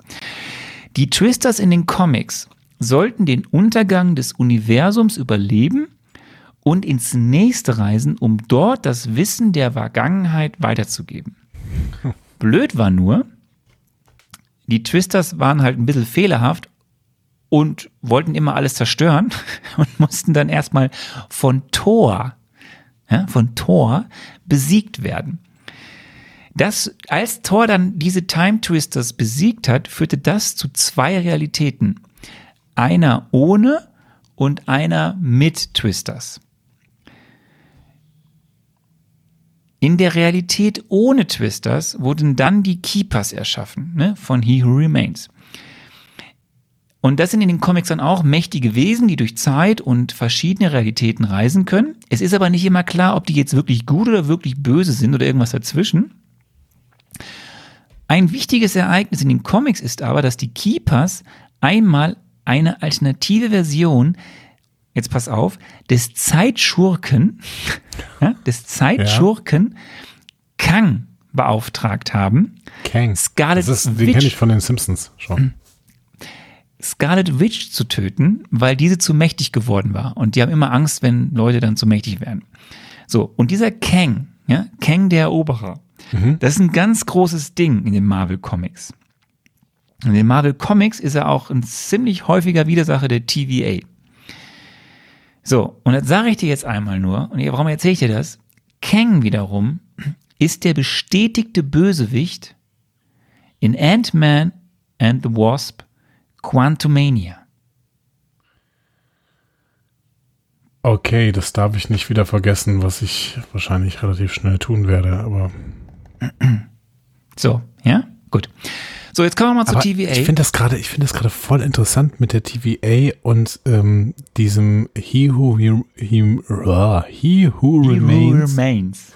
als Chef der TVA, weil es gibt tatsächlich, jetzt gleiten wir ganz, ganz weit ab in mythische, äh, in, in mystische Theologie. Ne? Es gibt einen Autor, der nennt sich äh, Dionysius Areopagita, ähm, der war aber nicht Dionysius Areopagita, also der tut so, als wäre er Dionysius, der damals im Areopag äh, Pa- Paulus zugehört hätte. Der Areopag ist eben ähm, In Athen. So. Ähm, also der tut so. In Athen. Ja, genau. Also das ist irgend so ein Was Platz. Kleines in Athen. Ist, genau so. Ähm, der tut so, als wäre er ein Schüler Paulus im, in Athen gewesen. Deswegen nennt, man, nennt er sich Dionysius Areopagita. Ist er aber nicht. Und deswegen wird er in der äh, Geschichte mittlerweile Pseudo-Dionysius Areopagita genannt. Kein Scheiß. Äh, das ist halt ein, ein biblischer, äh, es ist ein theologischer Mystiker, der ähm, verschiedenste Schriften geschrieben hat. Ähm, ja, die ähm, zum Beispiel sein Hauptwerk ist die Mystica Theologie, halt die mystische Theologie. Ähm, der hat aber auch ein Buch geschrieben namens äh, die äh, himmlische Hierarchie und die kirchliche Hierarchie. Beides äh, zeigt quasi Hierarchien auf ähm, innerhalb von Kirche und innerhalb von Engeln. Also die himmlische Hierarchie ist ein Werk, in dem er quasi die Hierarchie von Engeln darstellt. Ähm, und dieses Werk wurde immer wieder aufgenommen von Autoren in quasi den letzten 2000 Jahren und daraus wurde quasi Bürokratiekritik gemacht. Ähm, zum Beispiel von äh, Franz Kafka ähm, in, in äh, Das Schloss oder in, von, von Marcel Proust auch in äh, Suche nach der verlorenen Zeit oder sowas. Das heißt, ähm, im Endeffekt könnten wir jetzt sagen, das ist äh, diese, diese Bürokrat bürokratische TVA ist so ein Stück weit vielleicht eine, ähm, eine Reminiszenz an eine, ein, eine voll, vollkommen verbürokratisierte himmlische Behörde mit Gott als Chef und dann wären alle Ermittler tatsächlich Engel.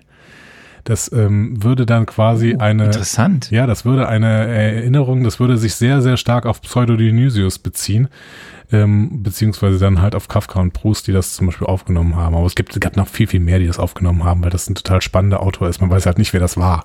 Aber er hat äh, spannende Sachen geschrieben. Ich habe da mal irgendwann ein Seminar zu, zu belegt und habe sehr, sehr viel vom Pseudo-Dionysius gelesen. Ähm, crazy Typ. So, äh, das hat mich nur gerade dran erinnert. Also es passt irgendwie He Who Remains, Gott als Chef der TVA, die TVA als quasi göttliche Behörde, die im Endeffekt äh, Engel überwachen die Zeit. Es passt irgendwie alles so ein bisschen so als Anspielung. Hm.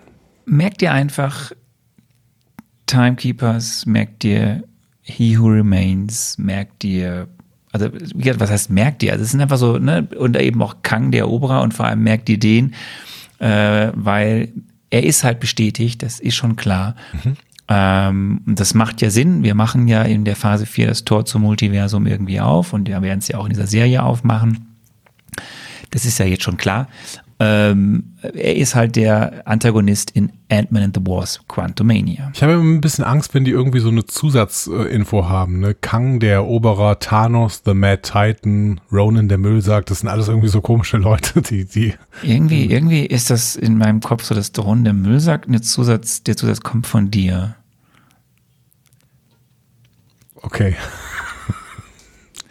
So, ich lasse das mal so stehen. stimmt, hab ich Ähm, vergessen. aber weil du, weil du gerade über die TVA ja gesprochen hast, weil mit und diese Idee mit den Engeln, dann kommen wir noch mal kurz zur Time Variance Authority. Auch hier noch mal ganz kurz. Also in dem Setting dieser Serie ist wie gesagt die Time Variance Authority im Auftrag der Timekeepers unterwegs und sorgt dafür, dass keine Abweichungen vom vorbestimmten Ablauf der Zeit existieren. Wenn das dazu führt, wird da wird gemacht. Ja. Ne, und falsch solche Zwischenfälle, sogenannte Nexus-Ereignisse, denn noch passieren, werden die Schuldigen geschnappt und die Schäden beseitigt. Reset, Charge oder ne, Ja, Zurücksetzungsdaten. die haben da, die haben da kom- diese, diese komischen ähm, Gaslampen, die sie da aufstellen und dann äh, Ja. So, und das sind diese Minutemen, diese, diese, diese Soldaten da rund um Mobius, der ja Agent heißen die aber gerade da noch nicht. Heißen die erst in der zweiten Folge.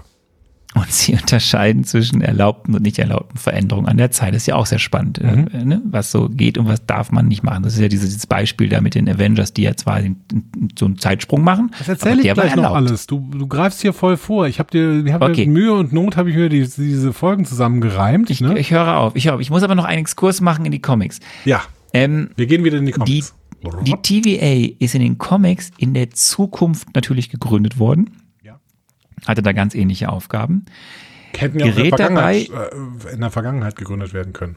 Ich finde, es sieht auch ja, alles sie ist, ein bisschen. Sie ist, ja, sie ist weit in der Zukunft gegründet worden. Das ist schade. Ich finde, es Zeit. sieht alles noch ein bisschen nach 80ern aus. Und ich finde, den Teppich der TVA kann man riechen. Ähm, Ja. Aber ähm, sie gerät dabei jedoch auch des Öfteren in Konflikt mit anderen Zeitreisenden, wie eben zum Beispiel den erwähnten Bösewicht Kang, dem Eroberer. So, sie ist die eine der mächtigsten Organisationen im Multiversum.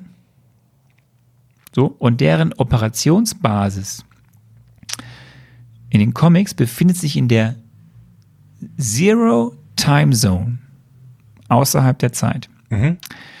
Und das erzähle ich jetzt nur, weil wir natürlich jetzt ein extrem großes Problem haben, diese Serie, Loki, die Serie, ja. irgendwie in unsere chronologische MCU-Reihenfolge zu packen, weil Ja. es ist echt schwierig, weil sie halt, Chronologie, wenn eine Serie außerhalb der Zeit spielt, schwierig. Ja. ja, irgendwann. So, grundsätzlich, bevor du jetzt gleich ähm, weitermachst, eine Frage. Mhm. Das Grundsetting, Ja. ist das was, mit dem du was anfangen kannst oder hast du da schon abgeschaltet? Ähm, ich kann damit was mal zu anfangen. wissen. Ähm, ich kann Dann damit, würde ich sagen, Ja, genau. Punkt. Ja, das war gut. Ähm, bevor du jetzt den Rest der ersten beiden Folgen uns gleich kredenzt, spiel doch mal die Frage ab, wo ich dich gefragt habe, was will die TVA um Agent Mobius von Loki oder anders gefragt, was passiert in den ersten beiden Folgen? Ähm, das hattest du mir ja nicht gefragt. Du hattest mich gefragt, was passiert in den ersten drei Folgen. Dann spiel doch mal das ab. Gut, dann mache ich das.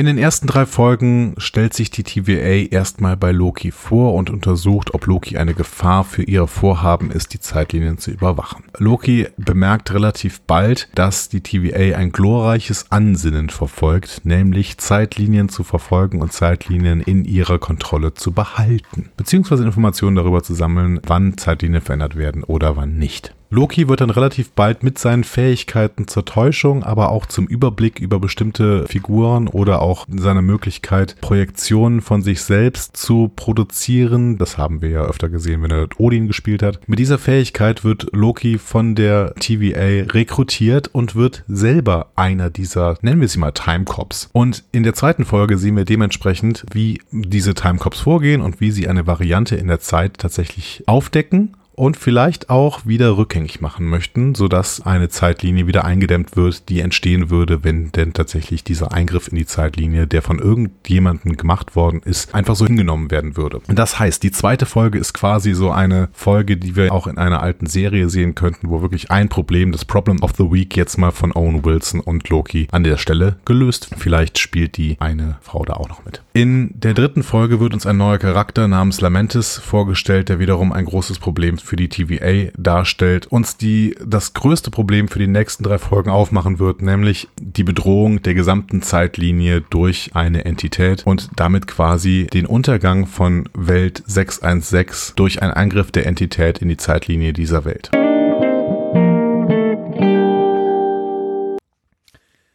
Ich fand das schon ziemlich gut. An ein paar Stellen war es natürlich ein bisschen schwammig, ne, weil es äh, ne, so. Ähm, Und hinten raus war es falsch. Aber zu hinten raus war es falsch, kommen wir ja erst. ja, aber ich meine, ja, die, der Charakter ist jetzt nicht, der heißt nicht Lamentis, sondern der Ort ist Lamentis. Aber im Endeffekt, ja, es ist ein Charakter, der uns die nächsten Folgen noch begleitet, begleiten wird, weil er vorhat, die gesamte Zeitlinie zu sprengen. Ja, also. Komm, dann erzähl doch erstmal, was in den ersten beiden Folgen jetzt weiter passiert. Ersten beiden Folgen, nicht die dritte Folge, ersten beiden Folgen. Genau, also ähm, wir waren gerade dabei äh, von diesem, bei diesem Infodumping. Ne? Also Loki hat jetzt also den Zeitstrahl verletzt und ist deswegen nun eine sogenannte Variante. Deswegen kriegt er auch so eine schöne Jacke, wo da hinten drauf steht. Deswegen wird ihm jetzt der Prozess gemacht. Schlimmste Strafe wäre Zurücksetzung, also die Auslöschung seiner Existenz in diesem veränderten Zeitstrahl. Loki erstmal so, nee, das war ich nicht, das waren die Avengers und Ravonna so, nee, das, was die gemacht haben, war vorherbestimmt. So, so. Urteil wäre jetzt also Zurücksetzung. Dann greift aber ein neuer Player in den Prozess ein, nämlich Agent Owen Wilson, genannt Mobius. Der sieht irgendwas in Loki und überzeugt Ravonna, ihn zu verschonen. Mobius selbst ist Raumzeitagent und will jetzt von Loki wissen, was seine Gründe waren, die Zeit zu verletzen. Weil Loki sich der Zusammenarbeit verweigert, konfrontiert Mobius ihn mit dem Tod seiner Mutter Frigga. Und das wirft Loki so ein wenig aus der Bahn. Unterbrochen werden sie von einer, äh, von einer Soldatin namens B-15 Slayer, Äh, Loki ähm, flieht und versucht, den Tesseract wiederzubekommen. Dabei landet er aber mitten in der Behörde. Unter anderem lagern dort verschiedenste Versionen der Infinity Stones, die als Briefbeschwerer benutzt werden. So langsam checkt Loki, dass die TVA wirklich mächtig ist. Und durch Mobius Projektor erfährt er alles, was im wahren Zeitstrahl nach seinem Verschwinden passiert ist. Tod Odins, Versöhnung mit Thor, sein eigener Tod durch Thanos. Also, zurück in den eigenen Zeitstrahl wird schwierig. Was bleibt ihm also? Er hilft erstmal Mobius. Und er hat einen seltenen Moment der Demut, in dem er zugibt, dass er doch nicht so der krasse Härtner ist, den er immer spielt. Er ist schwach und verschleiert seine Schwäche durch angsteinflößendes Verhalten. Lokis neue Aufgabe ist jetzt, flüchtende Variante aufzuhalten, die Chaos in der Zeitlinie anrichtet und alle TVA-Agenten tötet, die versuchen, sie aufzuhalten. Ein erhöhter Schwierigkeitsgrad ergibt sich daraus, dass er selbst diese Variante ist.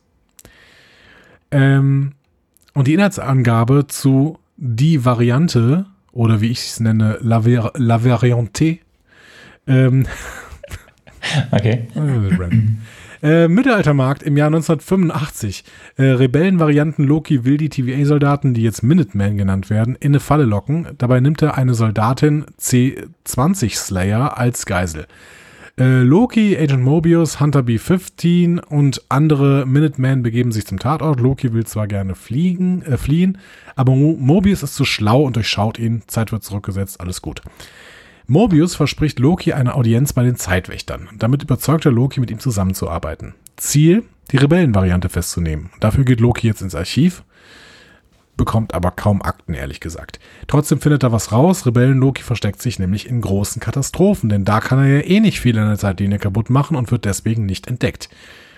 Die Theorie wird dann in Pompeji bewiesen. Loki kann mit den Leuten da alles machen, es ist egal. Der Vesuv zerstört alles, auch die Erinnerung an den seltsamen Typen, der ihnen auf Latein die Zeitlinien erklärt hat. Ziel ist jetzt, den nächsten Schritt der Variante zu kennen.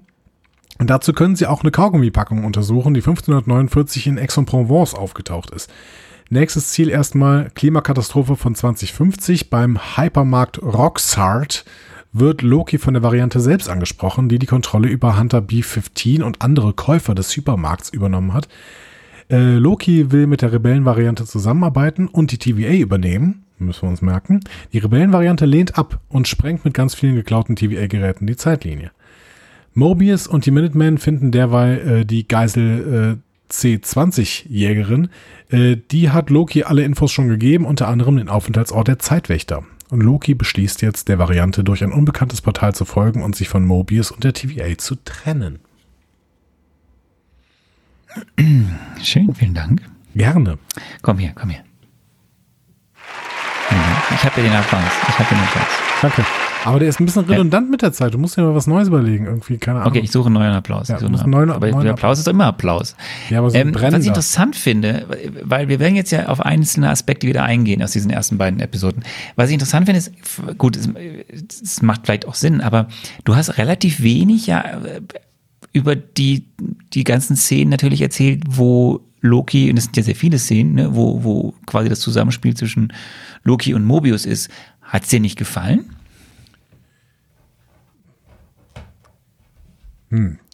Das ist eine, das ist eine sehr, sehr, das ist eine sehr viel schwierigere Frage, als du jetzt gerade äh, glaubst. ähm, doch, mir hat das gefallen. Ich hätte aber ehrlich Aber. gesagt, ja, ich, ja, es gibt ein Aber. Ähm, das ist auch ein schwieriges Oder möchtest du es erst später? Möchtest du es erst später? Nee, das passt jetzt eigentlich ganz gut. Ähm, ich hätte mir tatsächlich in der Serie einen anderen Schwerpunkt gewünscht. Das ist aber jetzt tatsächlich persönliches äh, Interesse einfach. Ich habe mich sehr, sehr gefreut über diesen leichten Anspielungen von übertriebenen Bürokratismus bei der TVA. Ich finde aber, dass sie das dann irgendwann zu wenig verfolgen und es dann irgendwann ganz, ganz viel um, um das Zusammenspiel von Loki und ähm, äh, Mobius geht und auch vor allen Dingen um, um Lokis äh, innere Kämpfe gegen sich selbst. Das wird ja quasi auch der, der Hauptstrang dieser Handlung sein. Und die TVA vergeht so ein bisschen im Hintergrund. Und das finde ich fast schade, weil ich ich habe mir so ein bisschen ähm, Passierschein A38 die Serie gewünscht hier quasi. Also dass, dass Loki irgendwann an der ähm, Bürokratie der TVA verzweifelt. Aber tut er ja gar nicht. Die nervt vielleicht ein bisschen, aber im Endeffekt ähm, ist schon alles okay so. Ja, aber ich finde es ja spannend. Du hast ja erst drei Folgen gesehen. Ja, das und die ist sind ja, haben ja unterschiedliche Schwerpunkte. Also ich komme nur deswegen drauf, weil du ja, du hast doch die ganze Zeit gesagt, du hast keine Ahnung, was Loki ist, was Loki will, was der soll, was der macht. Ja. So. Und ich, Ist natürlich jetzt schwierig, weil er kommt in die TVA und da hat er gar keine Kräfte mehr. So, weiß, weiß er immer noch nicht, was er draußen für Kräfte hatte. Aber ähm, ja. Ja, aber du hast ja nicht nur gesagt, also wir kommen ja auch noch gleich zu dem Punkt, was seine Kräfte angeht, aber du hast ja auch gesagt, dass du ja gar keine Ahnung hast, was dieser Charakter soll Ja. oder will. Und da, da haben wir ja, da haben wir schon, da hast du mit der Community, da haben wir uns Ja, aber jetzt, doch jetzt die Ja. diverse Mal in die Haare gekriegt. Aber da, da, da werden wir auch schon wieder uns äh, irgendwo ein bisschen äh, drüber diskutieren. Weil im Endeffekt hast du mir eben die Frage gestellt, ja, ja, du weißt ja, dass das der Loki war, der 2012 gerade von Ich äh, besetze die Erde quasi rausgestolpert ist. Ne? Also wir sind jetzt gerade hier zwei Stunden nach dem Angriff auf New York. Ne? ja, was Oder möchtest du mir sagen? fünf Minuten. Der Loki, der in der TVA ankommt, ist aber nicht der Loki aus Avengers 1. Aus Avengers. Ah, doch. Ja, doch, von der Zeitlinie ist es her, aber das ist Ja. eine völlig andere Figur. Loki in Avengers 1 war, war total, ähm, ähm, Hast du die ersten, hast du die ersten äh, 15 Minuten der, der, der ersten Folge verschlafen? Nee. Mit welcher Hochnäsigkeit der da versucht, äh, sein Ding weiter durchzuziehen, aber relativ schnell merkt, okay, das kann ich nicht, so, weil sonst werde ich gestutzt. Und dann irgendwie mit welcher Hochnäsigkeit er trotzdem noch im Richtersaal steht und da auch merkt, die Frau, der bin ich total Schnurzpiepe, dumms, egal, und die schützt mich gleich und dann wird er nur noch vom Mobius geredet und der dann trotzdem noch aus diesem äh, Time Theater ausbricht, um dann aber, das gibt ihm den Rest festzustellen, das, woran er irgendwie in diesem Moment ja glaubt, mit Hilfe von Infinity Stein, Stein äh, die Macht zu erhalten und dann ja sieht, die sind hier ja nichts wert. Der wird halt in dieser ersten Folge im Endeffekt bis zum gewissen Grad gebrochen und das wird dargestellt. ja, er wird relativ schnell gebrochen. Ja. Und deswegen wird aus dem Loki, den wir 2012 in dem, also in der, in der, in der Zeitleiste 2012, New York, äh, Angriff, Loki möchte die Macht über Midgard haben, äh, wird er in diesen, in, in diesen, wird dargestellt, wie dort quasi ein relativ schneller Prozess stattfindet, der dazu führt, dass er solche Sachen äußert, die uns ja zeigen, warum ist diese Figur Loki eigentlich so, wie sie ist. Denn das war ja auch immer dein Mantra zu sagen, was will die eigentlich? Und das finde ich eigentlich sehr stark, weil in diesen Diskussionen mit, mit, mit Mobius, wenn dann eben rauskommt, Mobius sagt, du musst immer scheitern, damit andere über sich hinauswachsen können, was ja im Endeffekt auch so ein bisschen ja auf der nordischen Mythologie fußt. Oder eben ähm, dieses, dieses, das Daseinszweck ist das Verursachen von Leid und Schmerz. So ist es gewesen, so wird es immer sein. Also dieses, äh, so, da wird ja so ein bisschen das, das aufgeholt, was du immer krit- kritisiert hast. Das habe ich nie verstanden. Ne? Und dann sagt ja Loki selbst, schauriges Druckbild, erdacht von Schwächlingen, um Angst zu erschaffen. Ja. So. Also hier wird ja versucht, einer, hier wird ja aus zwei Gründen versucht, dieser Rolle in dieser ersten Folge eine gewisse Charakterisierung zu geben, die dann ja noch ein bisschen weiter ausgebaut wird. Da müssen wir nicht drüber reden, die, diese Serie hat sechs Folgen. Aber der hat ja zwei Gründe. Zum einen, um Leuten wie dir, die nie aufgepasst haben in den Film, zu erklären, was will Loki eigentlich? Und B, Leuten ja diese Serie zu ermöglichen, wenn sie noch nichts vom MCU gesehen haben. Ähm, nochmal, ich finde, ich finde überhaupt nicht, dass die Darstellung von Loki in dieser Serie irgendwie zu kurz kommt. Im Gegenteil, ich finde, dass Loki hier tatsächlich Tiefe gegeben wird, dass dem hier eine Motivation gegeben wird und ich finde, dass es diese Serie sich sehr, sehr stark mit Loki beschäftigt. Ich sehe nur nicht, dass es ein kohärentes Bild ist mit äh, Avengers 1 ähm, zusammen. Das ist aber auch Was, überhaupt nicht. was würde es denn mit dir machen, wenn du, also ich finde, ich, diese, diese, diese Szene, wo er in der, in der, in dieser Schlange steht, wo ja niemand ist. Da sind ja diese zwei, diese zwei Wächter, Minuteman, dann ist da vorne eine hinter einer Glasscheibe und dann sind da zwei Leute in dem Raum, die ein Kärtchen ziehen wollten. Der eine hat ein Kärtchen gezogen, das ist Loki, und das hat er mit großem Widerwillen gemacht und das lässt er diesem Typen da auch spüren. Und der andere hat kein Kärtchen gezogen. Und dann sieht Loki, wie dieser andere Typ vor seinen Augen quasi weggetötet, gestutzt wird. Spätestens an diesem Punkt weiß doch Loki, wenn er jetzt so weitermacht, und er macht ja teilweise auch noch weiter, selbst im Gerichtssaal, aber wenn er jetzt wirklich das durchzieht, den Charakter, den er hatte, in New York, wo er äh, God of Everything sein will und, und, und ein Arschloch sondergleichen ist, dann ist der der Nächste, der gestutzt wird. Natürlich macht das was mit dem, deswegen ändert er sich auch sein und lass es seine Strategie sein. Das wissen wir zu dem Zeitpunkt ja noch nicht. Aber natürlich ändert er sich. Ja. Ich habe damit auch überhaupt kein Problem. Ich versuche es nochmal. Es ist, nicht die es ist nicht die Darstellung in der Serie Loki, die für mich problematisch ist, sondern es ist, dass äh, Loki auch in Avengers schon Rückschläge bekommen hat und äh, da überhaupt da völlig anders reagiert hat. Nämlich äh, weiterhin hochnäsig und selbstüberschätzend und dann immer wieder auf seine Kräfte vertrauen konnte. Es ist schon alles Aber verständlich. er hat ja hier keine Kräfte. Die sind ja nicht mal da. Du lässt mich nicht ausreden. Es ist schon alles verständlich, warum das hier so dargestellt wird. So, und ich okay. finde das in dieser Serie auch gut dargestellt. Ich finde, dass wir hier von einer völlig anderen Figur reden. So, und das sollte es natürlich eigentlich nicht Vielleicht sein. tut es ja der Figur auch gut. ja, Lass auf uns jeden Fall tut der Figur gut, wenn, wenn ihr irgendwann mal ein bisschen Tiefe gegeben wird und nicht nur gesagt, Bruder, Bruder böse. So, das ist doch Unsinn. So. Also, Lass uns über DB Cooper reden, den du auch in deiner Inhaltsangabe äh, übergangen hast. Kanntest du DB Cooper? nee. Also wir sehen ja in der, in der Serie eine, eine Rückblende quasi, wo Loki als eine Person namens DB Cooper ein Flugzeug entführt und dann aus dem Flugzeug äh, springt und dann von Heimdall und Thor zurückgeholt wird nach Asgard. So, und dann irgendwie Geld hat oder so. Diese kleine Szene soll, die ist ganz lustig, weil es gibt tatsächlich in der realen Welt, ne, rede das nicht vor? Ich find's so geil, ne? Du guckst dir was an. Hast du wieder morgens geguckt um fünf und warst noch schlaftrunkend? Nee, im Gegenteil. Ich habe es äh, nachmittags geguckt, aber wann kam das denn vor? Ja, das in Time, da in diesem Time Theater, wo sie sind, äh, spielt äh, Mobius ihm so eine Szene vor, wo Loki in so einem Flugzeug sitzt und so den DB Cooper gibt. Mhm. Das ist sehr peinlich, Andy. Ja, okay. Ja, Dann guck's dir bitte nochmal an. Nach unserem Podcast. ja, mal, mal, mal sehen. Mal Weil es ist, weil, weil, weil du, weil da, da, das ist, nein, das ist aber, da, da, sowas regt mich dann auch wirklich auf, sage ich jetzt auch so, ja, das macht mich echt fuchsig, weil das ist ja auch ein, ein Bestandteil dieser Serie, was es so lustig macht. Es gibt einen tatsächlichen Kriminalfall aus der amerikanischen Geschichte. Ein Dan Cooper oder ein, der, oder DB Cooper, sein Pseudonym, war ein Flugzeugentführer, der am 24. November 1971 über bergigen Gelände im Südwesten des US-Bundesstaates Washington aus einer Boeing 727 sprang, nachdem er zuvor ein Lösegeld in Höhe von 200.000 US-Dollar erhalten hatte.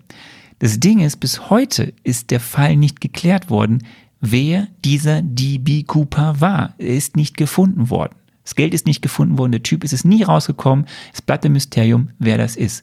Und es ist so lustig, weil diese Serie auf dieser Metaebene sich das zu eigen macht und sagt, Loki, der Gott des Schabernacks, war irgendwann mal in der wahren Zeitleiste der realen Welt dieser DB Cooper. Das ist also ein extrem lustiger Querverweis auf ein reales. Ereignis. So. Und ich finde es so einfach so absurd dämlich, dass du das, das nie mitbekommen hast. Boah, da kriege ich zu viel. Doch, jetzt erinnere ich mich. Ja, das, da war ja was. Das war schön. Also ich finde es jetzt Ja. auch mit dem, mit dem Zusatzwissen, finde ich es gut. Ja. Lass uns über das Ende der Infinity Stones sprechen. Ich habe dir ja in der letzten Szene, in der letzten Folge ein Szenenbild gezeigt und da hast du nicht erkannt, dass es die Infinity Stones waren, was ich immer noch sehr lustig finde. Da waren ja diese bunten Dinger in dem, ähm, und am Rand sah man noch so den Tesseract, aber das hast du nicht erkannt.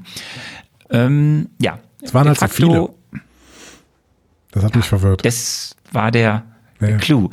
Ähm, Fakt ist, quasi macht das MCU mit dieser Serie einen Cut Mhm. zu den ersten drei Phasen. Hier wird ganz klar gesagt, war schön, war wichtig für die ersten drei Phasen, ist jetzt vorbei, es geht jetzt um andere, um mächtigere Sachen. Infinity Stones weg. Ähm, und dann lass uns noch mal kurz über Ravona Renslayer sprechen. Sie ist ja in der Serie so eine Art Chefin der TVA. Wir sehen sie ja dann in der zweiten Folge vor allem. Wir kommen deswegen auch so ein bisschen als Übergang zur zweiten Folge. Ähm, und sie hat ja anscheinend in der Serie den einzigen Kontakt zu den Timekeepers. Das sagt sie ja, das hören wir ja überall. In den Comics ist Rawana Renslayer auch bekannt als, als Terminatrix. Hörst dir an und vergiss es direkt wieder. Ähm, aber sie hat eine enge Verbindung zu einer gewissen Persönlichkeit. Kannst du dir jetzt vorstellen, zu welcher? Zu einer gewissen Persönlichkeit hat die ein. Enges, eine enge Verbindung. Nee. Wo soll ich das wissen? Ja, weil ich es gerade gesagt habe. Hast du zu The, the, the, the, ähm, der, der immer da ist?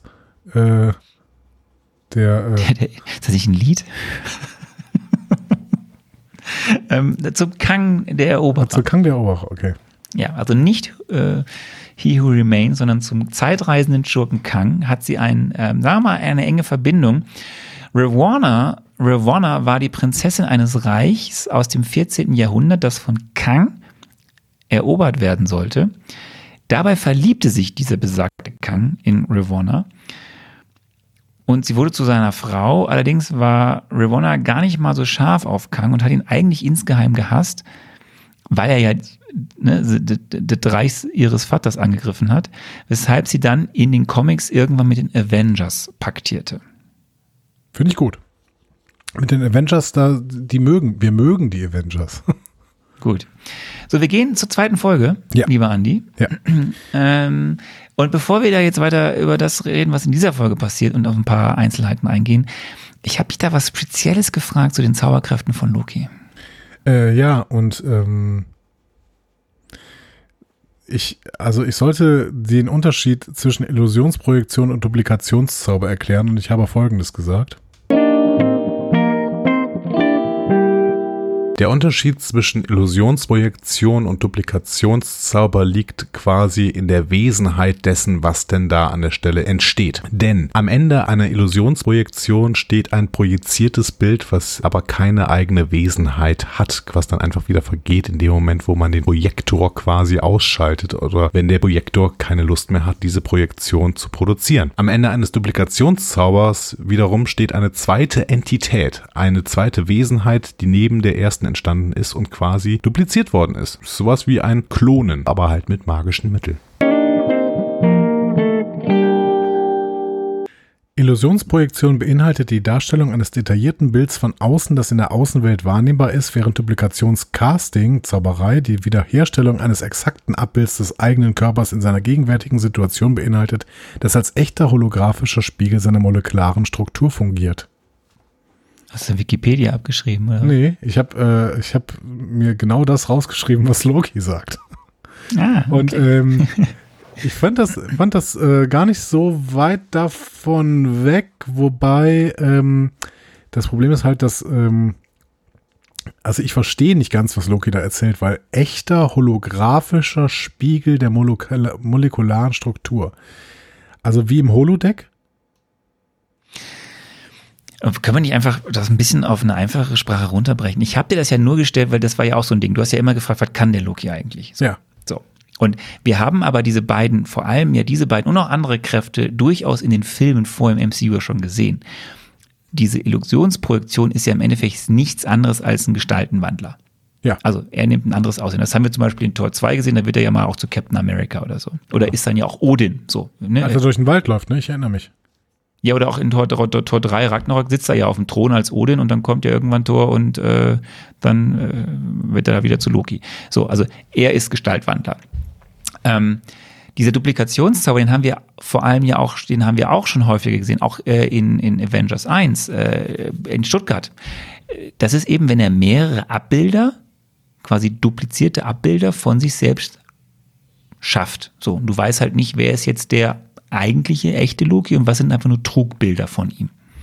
So, das sind diese beiden sehr wichtigen Kräfte, die Loki ausmachen. Darüber hinaus, und ich habe diese Frage auch deswegen gestellt, um jetzt nochmal einmal zu rekapi- rekapitulieren, was, was hat er eigentlich noch für Kräfte? Welche kennen wir noch aus den Filmen? So, wir wissen, Loki kommt von den Jotunen, von den Eisriesen. Das heißt, er ist immun gegen Kälte. Ja, ich erinnere mich. Ähm, dann wissen wir de facto, weil er ja auch eine Gottheit ist, irgendwo mit, weil er zu diesen ganzen göttlichen Wesen Ja, gehört. Ja, komm, komm. Aber den Begriff sollten wir rauslassen, weil der ist ja nur, er wird als Gottheit verehrt, aber er ist ja quasi ein Außerirdischer. oder? Also, Okay, dann lass den Begriff weg. Aber was wir wissen, er hat, er ist, er, er lebt schon sehr lange. ja. So, er kann auch sehr kräftig sein, wenn er will. Und kann auch sehr flink sein. Ich erinnere mich an Szenen aus zum Beispiel auch Avengers 1, wo er zum Beispiel so, einen- so einen Bogen von äh, Hawkeye fängt. Ja. Ja, genau. Und der kann sich irgendwie auch so minimal beamen. Irgendwie. Ich glaube, das war äh, so ein- ja. Aber was ich, was noch eine Sache ist, die mir eingefallen ist, ist, wobei ich das, ist das nicht eher das mit dem, mit dem Tesseract eher so, dass er dadurch Raum und Zeit überbrücken kann? Nee, ich meine so Minimalbeam. Also äh, dieses, dieses, ähm, wenn die zum Beispiel in diesem Zelt auf diesem Mittelaltermarkt stehen, dann kann er irgendwie von der einen Ecke des Zelts in die andere Ecke beamen. Ah, okay. Dann steht Ja. er plötzlich hinter der äh, C20-Jägerin oder sowas, obwohl er davor Okay. noch davor stand. Also, Wichtig ist noch, er kann eine Sache ja auch, das haben wir auch äh, ähm, in den ersten Filmen gesehen, er kann so ein bisschen Menschen manipulieren. Er manipuliert ja ähm, den Professor. Und er hat so latente telekinetische Fähigkeiten. So, er sitzt ja in seiner Zelle und kann so die Sachen durch die Gegend fliegen lassen und alles kaputt machen. kann er nicht viel mehr als ein bisschen Menschen manipulieren? Also ich meine, der kann doch, äh, der hat doch Hawkeye und irgendwann auch den, äh, also den Professor und Hawkeye hat er doch komplett im Griff. Die kann er doch hundertprozentig steuern. Gut. Also er kann Menschen manipulieren. So. So, aber das heißt jetzt, ich wollte das nochmal zusammenfassen, eben auch nochmal zum Charakter von Loki. Das sind so ein bisschen seine Fähigkeiten, die er kann. Und hier werden halt extrem Nummer zwei in den Vordergrund gestellt und das ist eben diese Gestaltenwandler, Illusionsprojektion und die mehrere Abbilder von sich selbst schaffen, den Duplikationszauber. So, dann gehen wir weiter in diese Folge 2. Auch hier ja sehr viel Szenen zwischen äh, Mobius und Loki. Äh, Es gibt die, ja, einer meiner Favorites, die großartige Jetski-Szene, in der Mobius vom, äh, der, der, die, der, der, was die, was die Menschheit je am besten erschaffen hat, nämlich ein Jetski. Und, ähm, diese Bewunderung, die, die, die, die, Diskussion darüber, die am Ende ja dazu führt, dass sie auf die Idee kommen, wo sie jetzt suchen müssen, äh, nämlich diesen Rodsguard-Katastrophe. Und hier auch nochmal, also ich finde das Zusammenspiel zwischen den beiden, ähm, das macht großen Spaß. Ja, es, ja, ja, es, es macht total Spaß. Ich habe ja äh, eben, ich habe so ähm, vorsichtig reagiert, weil ich total respektiere, was diese Serie tut. Ich hätte, glaube ich, gern was anderes gesehen. so. Aber das ist äh, alles gut. So. Dann kommen wir noch zu ein bisschen Easter Eggs. Du siehst in der großen ähm, Bibliothek quasi, in dem großen Archiv äh, von der TVA, siehst du an einer Stelle die Zahl 372, sehr prominent im Hintergrund. 372. Was heißt das? Das ist nämlich, ja, ähm, der erste Auftritt der Time Variant Authority erfolgt in der Ausgabe Tor 372. Okay. Tor. Okay, ja. Hm? Ja. Ähm, und dann gibt es ja diesen Mittelaltermarkt, von dem du gesprochen hast, äh, in der Also hängt Stadt. die TVA immer schon mit Loki und Thor irgendwie zusammen, ja? Also das ist nicht eigentlich ein anderes Universum, das hier irgendwie gem gemasht up worden ist. Also der erste Auftritt dessen, dieser TVA, war halt in einem Tor-Comic. Ne? Tor hat ja auch am Ende zum Beispiel Kang besiegt und deswegen gab es dann zwei Realitäten und so. Und das war, war da auch Loki am Start? Weiß ich nicht. Also Das, diese Info habe ich jetzt aus einem schlauen Büchlein über die Comics der, das, das mal, ich habe es jetzt nicht gelesen selber. Ausgabe Okay. Tor 200, 372. Fair enough. Was ich sagen kann, ist noch, dass der Mittelaltermarkt, den wir ja gesehen haben in dieser Folge, der spielt ja in der Stadt Oshkosh. So. Das sagt mir auch irgendwas, die Stadt. Die Autorenlegende, also auch bei Marvel, Mark Grünwald, stammt gebürtig aus Oshkosh. so. so, dieser gewisse Herr Grünwald, ich nenne ihn jetzt einfach so, weil er so schön ist, ähm, Grünwald, er war lange Zeit Executive Editor und in dieser Funktion vor allem für die Continuity zuständig dieser gesamten Marvel Comics Geschichte. Ja, also über alle Comics hinweg. Und er war dafür auch sehr geschätzt, weil er wirklich bis ins jede kleinste Detail alles wusste. Und jetzt gibt es noch einen Fun Fact. Der Autor Walter Simonson, der die TVA erschuf, ließ alle diese Mitglieder in den Comics der TVA aussehen wie Mark Greenwald. So, Okay. ne, so be So behördenmäßig, weil er ja so gut war in Continu- Continuity und so. Das war so ein bisschen so eine Ehrung für seinen Job bei, bei Marvel. Weißt du, wer auch in Oshkosh groß geworden ist, nachdem er ähm, im oberschwäbischen Laubheim als Sohn eines jüdischen Viehhändlers geboren worden ist? Nein. Karl Lemle Senior. Und der hat Hollywood gegründet. Ach, okay. Der, der Gründer von Universal Studios. Und dementsprechend äh, einer der Gründerväter allgemein von Hollywood. Okay. Wenn wir noch mal einmal in diese Kantine der TVA gehen, da wo ja am Ende dann der Plan äh, ausgesprochen wird oder Loki erzählt, wie das ist mit den mit den Weltuntergängen und man dann irgendwann auf die Idee kommt, man könnte ja irgendwie da, man müsste mit diesem mit diesem Kaugummipackung was machen.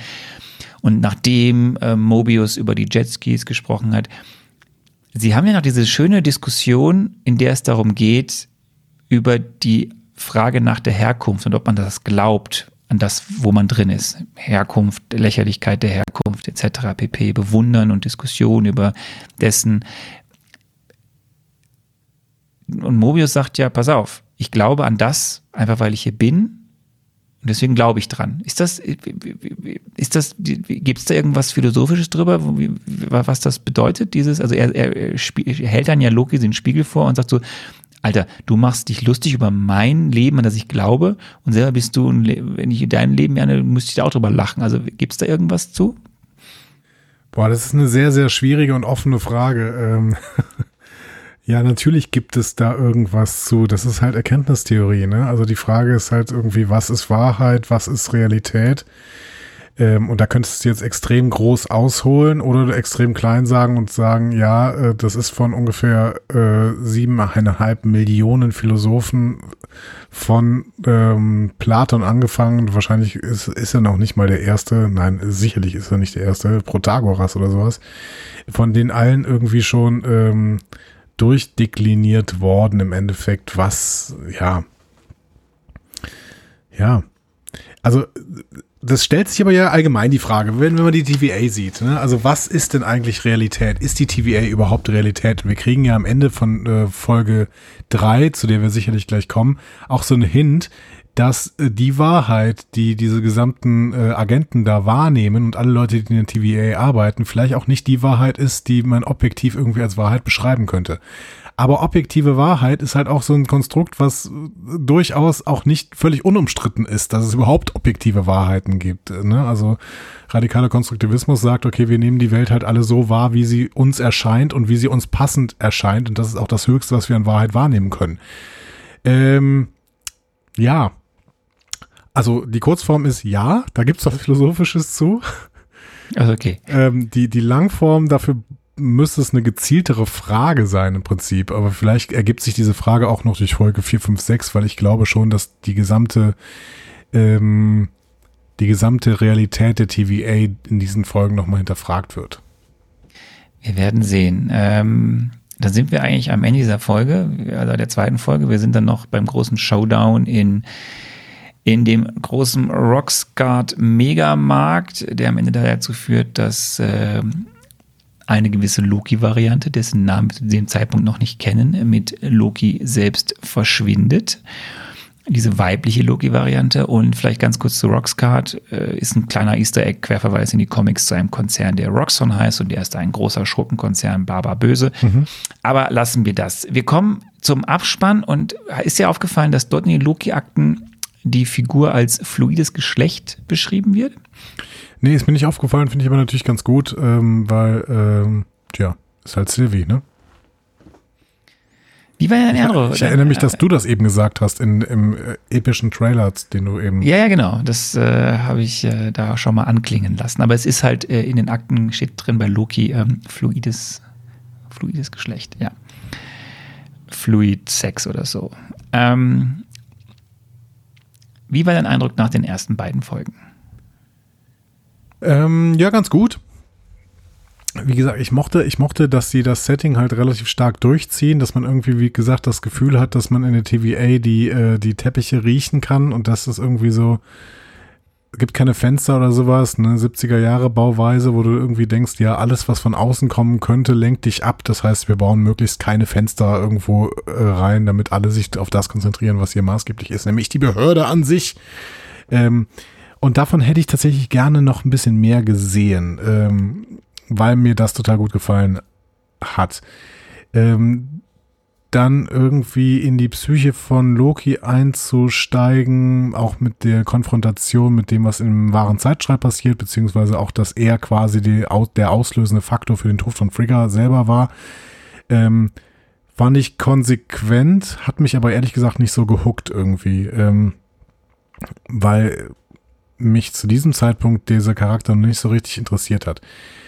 Ähm, gleichzeitig habe ich gesehen, dass sie mit diesem Charakter arbeiten wollen und das finde ich dann eben schon eine, eine, äh, ein glorreiches Vorhaben, möchte ich sagen, von den Oh, AutorInnen. Ja. Ne? Okay. Ähm, ja, also ich hatte im Gegensatz zu Falcon and the Winter Soldier ähm, hatte ich nicht die Tendenz, oh, jetzt muss aber ausschalten, sondern nee, ich hatte schon Bock irgendwie auch äh, in Richtung äh, Lamentes dann mal zu schauen. Und wie, was war dein Gedanke, als du gesehen hast, dass jetzt diese ganzen Zeitzurücksetzungsmaschinen von dieser weiblichen Loki-Variante, nennen wir sie doch jetzt einfach mal Sylvie, ähm, als, also was hast du da gedacht, bevor du die Folge 3 gesehen hast? Dachtest du jetzt, boah, das ist jetzt die große Multiversumskatastrophe? Hm. Oder hast du gar nichts gedacht? Du hast gedacht, da, da gehen einfach nur irgendwelche Dinge irgendwo hin und dann. Nee, ich habe ich hab in schon gecheckt, dass TVA. die jetzt versuchten, den einzig wahren Zeitstrahl ähm, zu sprengen. Aber ich weiß ja nicht, was es heißt.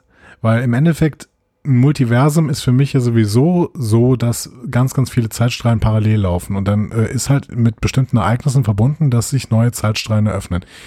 Ich fand ja eher die Erfindung, dass es wirklich einen einzig wahren Zeitstrahl geben sollte, finde ich ja eher verwirrend, als dass wir jetzt irgendwie äh, wieder mit unzähligen Ereignissen von dieser Zeitlinie abweichen. Also im, im Endeffekt hat Sylvie das gemacht, was ich als normal empfinde in einem Multiversum, nämlich ganz, ganz viele neue Zeitstrahlen erschaffen durch ein großes Ereignis, aber auch vielleicht einfach durch kleine Ereignisse werden neue Zeitstrahlen erschaffen.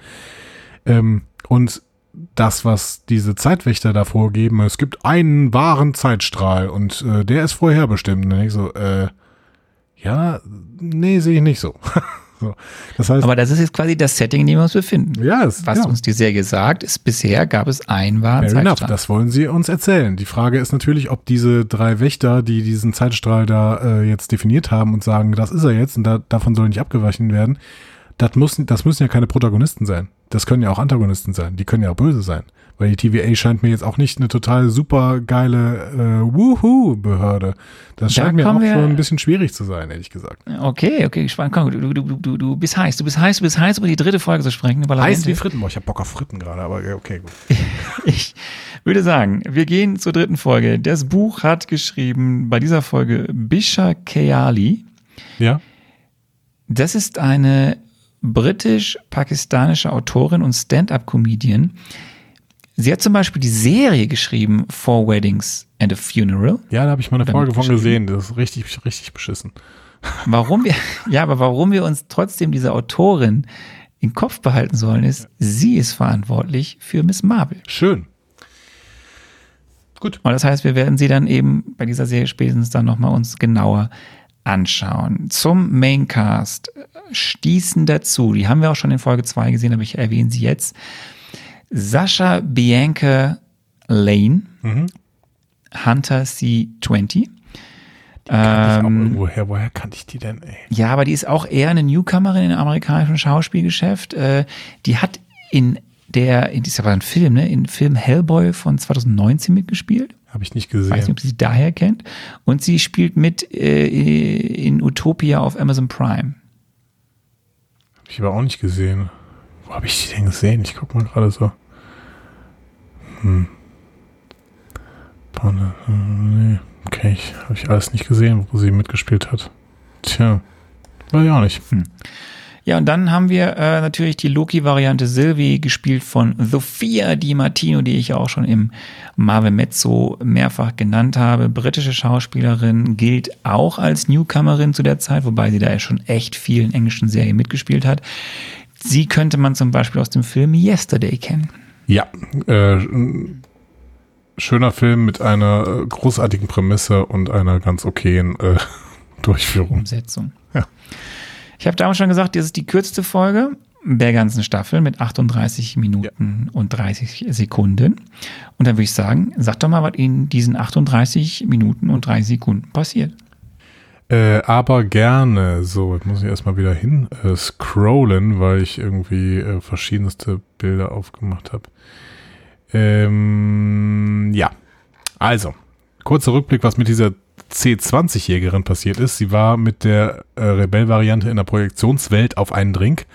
Kurze Hirnfrost-Gags, um Infos zu bekommen, klappt aber nicht komplett. To cut a long story short, am Ende verrät die Jägerin die Variante, nennen wir sie nun Sylvie, auch wenn es Loki ist. Äh, doch alles. Als Sylvie den Aufenthaltsort der Timekeepers kennt, sprengt sie also die Zeitlinie, und das hatten wir eben schon in der letzten Folge gesehen, um die Minutemen zu beschäftigen. In der Zeit infiltriert sie die TVA. Problem natürlich, in der TVA hat Sylvie keinerlei Kräfte.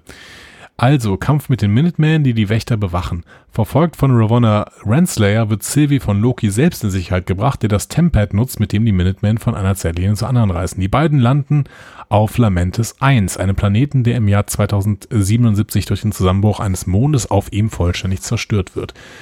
Kurzer Streit um das Tempad und das ist danach leer. Sie sind also in einer Apokalypse gefangen. Schön. Äh, sie suchen ein wenig nach einer Energiequelle, um das Pad wieder aufzuladen, klappt aber erstmal nicht. Letzte Idee, das Flüchtlingsraumschiff. Das hat bestimmt genug Energie, also ab in einen Flüchtlingszug zum Hauptbahnhof. Ähm, wir erfahren dann, dass die Variante zwar auch Loki ist, aber nie so genannt Das ist ein werden will. 9-Euro-Ticket. Ja, die brauchen gar kein Ticket. Die äh, ne, machen einfach hier so und dann dürfen sie rein. Was Außerdem- machen die? Was machen die? Außerdem hat äh, Sylvie keine Bindung zu Frigga. Sie wusste immer, dass sie adoptiert war, war nie Mitglied der königlichen Familie und hat auch nie äh, Magie von Frigga gelernt. Aber über Liebe haben sie dieselben Ansichten. Das ist schon mal schön. Sylvie schläft dann ein, Loki betrinkt sich und wird aus dem Zug geworfen. Sylvie springt hinter- hinterher, äh, dabei wird aber leider das Tempad endgültig kaputt gemacht. Sylvie ist jetzt richtig sauer. So, was soll sie tun? Der Plan wird nicht geändert, irgendwie zu diesem Flüchtlingsschiff der Arche kommen, denn ähm, hey, es ist halt auch ein Flüchtlingsschiff. Das heißt, sie hätten nicht nur die Energie davon nutzen können, sie können auch einfach damit weg. Ähm, naja, Sylvie erzählt dabei noch ein bisschen von ihrem bisherigen Leben, aber haut auch noch den spannenden Fakt raus, dass alle TVA-AgentInnen tatsächlich Varianten sind, die gebrainwashed wurden. Aha. Als die beiden die Arche erreichen, wird diese von einem Mond zerstört. Und äh, ich möchte ein finales Urteil fällen. Mist. Okay, fair enough. Ja. Ähm, ja, wir sind in einem komplett anderen Setting. Waren wir bisher irgendwie bei der TVA, mit der TVA unterwegs, im Zwiegespräch zwischen Mobius und Loki sind wir jetzt im Zwiegespräch auf der Flucht mit Sylvie und Loki, die sich irgendwie ja annähern müssen, auch wenn sie es erstmal nicht wollen. Auch hier ähm, das nehme ich mal vorweg, äh, schönes Zusammenspiel zwischen äh, den beiden Schauspielerinnen und Schauspieler und ähm, zumindest auf meiner Seite, aber das kannst du natürlich gleich alles negieren, wenn du möchtest. Ich kann bei der Folge gar nicht so viel sagen, was die was Easter Eggs oder so angeht, weil die Folge ja sehr straight eigentlich darum rankt, dass es darauf hinzuläuft, wer ist eigentlich Silvi, was will sie, da werden ja gewisse Dinge angedeutet. Ähm, ja, du hast gesagt, eine weibliche Loki-Variante, die mächtig wütend ist auf die TVA. TVA. Wir wissen noch nicht genau warum. Ähm, die dieses ganze Gedankenkontrollen-Ding auf ein nochmal noch mal neueres Level hebt, als was, was Loki an sich kann. Also sie kann es schon noch ein bisschen cooler ähm, und umfassender. Und ja, die Frage ist nun, für wen ist Sylvie nun eine Gefahr und was sind eigentlich ihre konkreten Pläne? Sie sagt ein paar Dinge, so, aber wir wissen auch nicht so ganz viel. So, also Sylvie ist auch immer noch nach der Folge ein gewisses Fragezeichen. Ähm, es gibt zwei wichtige Enthüllungen. Die erste, da bist du einfach drüber gegangen. Und ich habe es äh, ganz am Anfang unseres Podcasts, also nicht dieser Folge, sondern als wir gestartet haben, als Loki auch zu der Zeit irgendwann rauskam, so in den ersten Folgen, habe ich es dann auch irgendwann erzählt. Es gab damals ja so einen riesigen, riesigen Aufschrei. Loki gesteht ja in dieser Szene im Zug seine Bisexualität. Ja, aber also, ja, ich bin darüber hinweggegangen, weil ich halt, für mich ist das jetzt kein riesiger Aufschrei. So. Ja, war aber ein Riesenthema. Ja, ne? wurde halt, auf Heteronormativität, Den- ganz im Ernst. wurde halt in Amerika, also wurde von der einen Seite extrem gefeiert, von der anderen Seite extrem abgehatet. Und dann gab es aber auch die, die gesagt haben, hey, wenn Disney das schon macht, muss man das denn, kann man das nicht ein bisschen, bisschen präsenter machen, muss das so beiläufig erwähnt werden? Nee. Ich sag's nur. Ja, es war ein Riesenthema. Äh, ich wollte schon sagen. Genau richtig. Normalisierung, äh, Heteronormativität, my ass und bitteschön, äh, let's be queer. Und zwar alle. So. Ja. So, ich habe es gesagt, äh, dass das ein Riesenthema war. Wir kommen aber zu der eigentlichen, richtigsten, äh, wichtigen Enthüllung, die hast du gesagt, schon in deiner ähm, Beschreibung. Ja, die Minutemen sind laut Wilvi also eben keine künstlich erschaffenen Wesen, wie es uns in der allerersten Folge Miss Minutes und Mobius irgendwie weismachen wollten, sondern sollen anscheinend ebenfalls Varianten sein, was sie durch diese Verschmelzung mit äh, Hunter C20 irgendwie ja herausgefunden hat. da irgendwas C20 ist auch eine schöne Mischung. ja. ähm, so, also alle Menschen, die anscheinend gegen irgendwas in der Zeitlinie verstoßen haben, wurden eben nicht alle davon irgendwie geblitzdingst, nee, ge, ge, gedingst, also ge, ge weggedingst, sondern sie wurden anscheinend, manche von denen wurden halt dann zu diesen Minuteman-Zeithütern und quasi damit eben wurden Varianten zu der TVA. Also ist jetzt anscheinend, wie du sagst, nicht alles so, wie es scheint. Dann ist wiederum die Frage, was wissen die Varianten da oder die Menschen, was wissen wir nicht? Was wollen die Timekeeper, was wollen sie nicht? Und das führt uns ja über all diese Fragen zu der Frage, die ich dir gestellt hat. Wer oder was ist der, die, das Böse? Ja. Äh, Also ich spiele mal kurz ab, was ich da gesagt habe, ja. Der, die, das Böse sind Wesenheiten, die versuchen, die Zeitlinie zu ändern. Und zwar aus der Perspektive der TVA. Man kann aber natürlich auch sagen, dass die TVA der, die, das Böse ist, aus der Perspektive von Leuten, die aus guten Gründen die Zeitlinie ändern möchten, was die TVA kontrollieren wird und auch auf Dauer nicht zulassen wird. Wir könnten auch sagen, dass Lamentis aus der Perspektive der TVA die Böse ist. Gleichzeitig wissen wir vielleicht nicht, ob Lamentis vielleicht eine Figur ist, die grundsätzlich Gutes im Sinn hat, bei ihrem Begehr die Zeitlinie zu ändern.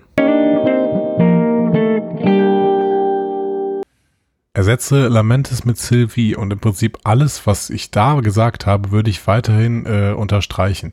Ich habe das Gefühl, dass ich vor allen Dingen äh, Variante 2, Variante, Variante 2 ähm, ein bisschen verfolgen sollte. Ich, wer gibt dieser faschistischen TVA eigentlich das Recht zu bestimmen, was der wahre Zeitstrahl ist? So, lass mal mal sacken. Wer? So. Ähm, Darf das bitte noch jeder selber entscheiden, was denn für ihn der wahre Zeitstrahl ist? Ist das nicht irgendwo eine äh, individuelle Geschichte? Können wir nicht, dann nicht einfach zulassen, dass es unzählig viele Zeitstrahle gibt? Und warum haben eigentlich Zeitstra Zeitstrahle, Zeitstrahl, warum haben verschiedene Zeitstrahlen, Strahlen. Danke, das ist das Wort, was ich gesucht habe. Warum haben verschiedene Bitte. Zeitstrahlen einen Krieg gegeneinander geführt? Ist das vielleicht nur eine Geschichte, die uns die TVA erzählen will? Weil wie sollen denn überhaupt verschiedene Zeitstrahlen einen Krieg gegeneinander führen? Und worum geht's da? Was ergibt keinen Sinn. So, warum sollen man man will nicht der Superzeitstrahl sein, man will einfach ein Zeitstrahl sein. So. Also warum soll du. ja, warum soll denn ein Zeitstrahl die einen anderen ähm, dominieren können? Das geht überhaupt nicht. Also Zeitstrahl, du. ja, Zeitstrahl ist Zeitstrahl und ähm, deswegen, Das sagst du. ja, genau. Und deswegen glaube ich, dass die TVA äh, ziemlich viel Dreck am Stecken hat, wie man so schön sagt. Das Schöne ist, ich werde dir gleich im Minimezzo nicht diese Frage stellen. Deswegen kannst du jetzt schon ein bisschen spekulieren und uns an deinen äh, Überlegungen teilhaben lassen. Ich überlege, sollen wir nicht Ähm, das Mini-Mezzo in der nächsten Woche machen? Wir Nein, wir machen das Minimezzo jetzt gleich danach. Aber die Leute die, freuen sich, wenn ähm, wir noch mehr Folgen in der, Nein, in der das Minimezzo Sommerpause kommt gleich. Das Minimezzo kommt gleich. Leute, So, schreibt die- mal ne, in, in die Kommentare. Das ist dann zu spät. Ähm, aber komm, du hast ja jetzt hier dann deinen Punkt zu dem, die das Böse irgendwie dann gesagt. Ähm, Was glaubst du? Hauen, Nee, du weißt ja schon. Aber, ja, ich weiß es schon und ich werde dir dazu mich nicht äußern. Ich werde dir gleich äh, Fragen stellen dazu. Die haben, ich habe noch eine Frage offen. Gibt es für dich schon ein Triple M? Ich habe damals das hier gesagt.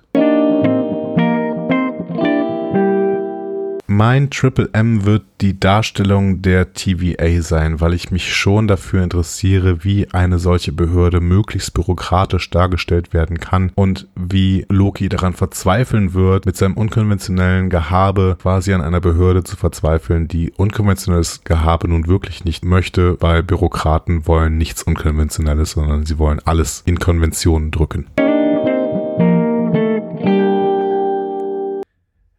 Ja, und das wurde ein bisschen gemacht und das hat mir total Spaß gemacht und dann wurde es ein bisschen weniger gemacht. Das fand ich schade. Ähm, ja, aber das wäre tatsächlich mein Triple M gewesen. Ich glaube, viele Leute würden sagen, ja, die Zugszene ist Triple M oder sowas. Aber das war, ich war ehrlich gesagt bei dieser dritten Folge Lamentes war ich so ein bisschen äh, nicht raus, aber ich fand das einfach alles sehr, sehr hässlich. Ähm, Interessant. Also wirklich okay. auch, also visuell wirklich unschön. Also ich habe erstens die ganze Zeit das Gefühl gehabt, dass die durch ein Greenscreen laufen, weil es irgendwie so unwirklich alles aussah. Und ähm, zweitens, keine Ahnung, auch diese Zugszenen, das war mir irgendwie so ein bisschen zu viel Star Wars irgendwie so. Es wirkte alles so ein bisschen. Äh, ja. Oh, Star Wars ist ganz schlecht bei Andy. Das ja, es ist nicht, ist irgendwie nicht schön. Ähm, und ich, muss sagen, ich hasse Sylvie, aber ich glaube, ich soll sie auch hassen, deswegen ist alles gut. So. Ich, ich, freue mich an vielen deiner Aussagen, deswegen darf ich jetzt nicht so viel dazu ja. äh, von mir äh, preisgeben. Ähm, wir sind am Ende von Folge 3. Was haben wir bisher so far gesehen, erfahren? Wir haben, ähm, wir haben die Timekeeper gesehen, oder besser, wir haben sie nicht gesehen. Wir haben nur Menschen von den Timekeepern reden. Wir haben nur Statuen Statuen von den Timekeepern gesehen, wir haben die TVA gesehen mit all ihrer ähm, Behördenhaftigkeit, was übrigens auch mein äh, Triple M ist, weil ich das gerade in den ersten Minuten dieser Serie famos finde, ja, wie sie na, dargestellt absolut, wird. Absolut, absolut. Ich gebe dir voll recht. Ähm, wir sind uns einig, was nicht so oft passiert. Ja, wir haben äh, unseren Loki gesehen, der irgendwie mit sich hadert, mit überhaupt allem hadert, weil je mehr er fährt, desto mehr hadert er, aber auch nicht so genau weiß, wissen wir bisher, was er eigentlich jetzt will. Wir haben die Loki-Variante Sylvie gesehen, die einen großen Groll hat, vor allem auf die TVA. Haben wir nicht, haben wir nicht bei Loki jetzt wirklich kennengelernt, dass er im Endeffekt die TVA übernehmen will? Sagt er, ja. Die Frage ist ja immer, ob das jetzt alles stimmt oder ob er das nur erstmal sagt, mit um, um, um, um Sylvie näher zu kommen. Ne? Also das weiß man bei Loki alles immer nicht so genau. Ähm, wir haben ja nach, nach wie vor das Problem, das, was wir jetzt in Lamentis ja gar nicht mehr gesehen haben, dass Sylvie am Ende von Folge 2 den Zeitstrahl, den wahren Zeitstrahl ja eigentlich erstmal so ein bisschen kaputt gemacht hat. Ja, aber eher nur um die Minutemen zu beschäftigen und die TVA zu infiltrieren. Ja, wir haben aber seither nichts mehr davon gesehen, was jetzt mit den anderen Zeitstrahlen da passiert ist, die vom wahren Zeitstrahler gegangen ist. Ich kann mir auch nicht pass ich kann mir nicht vorstellen, dass dann viel groß was passiert. Was soll denn passieren? Das ist halt deine fehlende Kreativität. Ja, vielleicht. Wir werden sehen. Loki so. wird zum Krokodil. Das ähm, muss ja noch passieren. Loki wird noch zum Krokodil. Das muss ja durch diese Zeitstrahl zusammen. Und so, und wir wissen, bei der TVA ist anscheinend irgendwas nicht im Argen. Zumindest sagt Silvi das, dass die Varianten ja, oder dass, dass die äh, Minutemen und die Agenten, die da rumschwirren, also viele Mitarbeiter anscheinend mhm. Varianten von irgendwelchen anderen Menschen sind, die mal, äh, die existieren. So, lieber Andi, wir kommen jetzt zum schnellen, fixen Minimexo. Minimexo, ja, so. Ähm, du hast noch drei Folgen vor dir. Mhm. Folge 4 heißt The Nexus Event. Der mhm. Nexus-Vorfall. Mhm. Diese Folge ist 45 Minuten. Das ist, Nexus-Vorfall war, war, wenn die in die rote Linie geraten, ne? Wenn es ein böser, böser, böser Vorfall ist, dass da so richtig der Zeitstrahl in die falsche in die Richtung Binsen läuft. geht. Ja, in eine andere Richtung abschweift. Also, das ist Folge 4 der Nexus-Vorfall. Folge 5 ist Journey into Mystery. Das klingt Reise, wie eine 80er-Jahre-Band. Reise ins Unbekannte. Journey into Mystery. Diese Folge ist eine Minute länger, 46 Minuten. Und dann kommen wir zur zweitkürzten Folge, nämlich dem Finale der Serie, Folge 6. Und wie schon in Folge, wie schon bei The Falcon and the Winter Soldier wird diese Folge mit einem Schlachtruf betitelt, der für eine wichtige Organisation steht. Hier ist es For All Time, Always. Ich würde es nicht Schlachtruf nennen, ich würde es Glaubensbekenntnis nennen. Glaubensbekenntnis. Sehr schön, sehr schön. Ausgesprochen von Ravenna Renslayer in der dritten Folge, glaube ich. Ja, es wird auch in der ersten Folge von Miss Minutes gesagt. Am Ende der, die, dieses, dieses Clips heißt es dann für alle Zeit immer. TV Habt ihr eigentlich, habt so. ihr eigentlich alle bei, ähm, bei Instagram gesehen, dass ich als Miss, Miss Minutes gesprochen habe? Es war sehr lustig. Wirklich sehr lustig. Es gibt einen Miss Minutes Filter. Ähm, so, Andi, du hast also jetzt noch drei Folgen vor der Brust, die du jetzt ein bisschen für uns spekulieren willst. Ich habe nur vier Fragen für dich. Ähm, und ich glaube, es ist schwer. Ich glaube ich auch. Frage 1.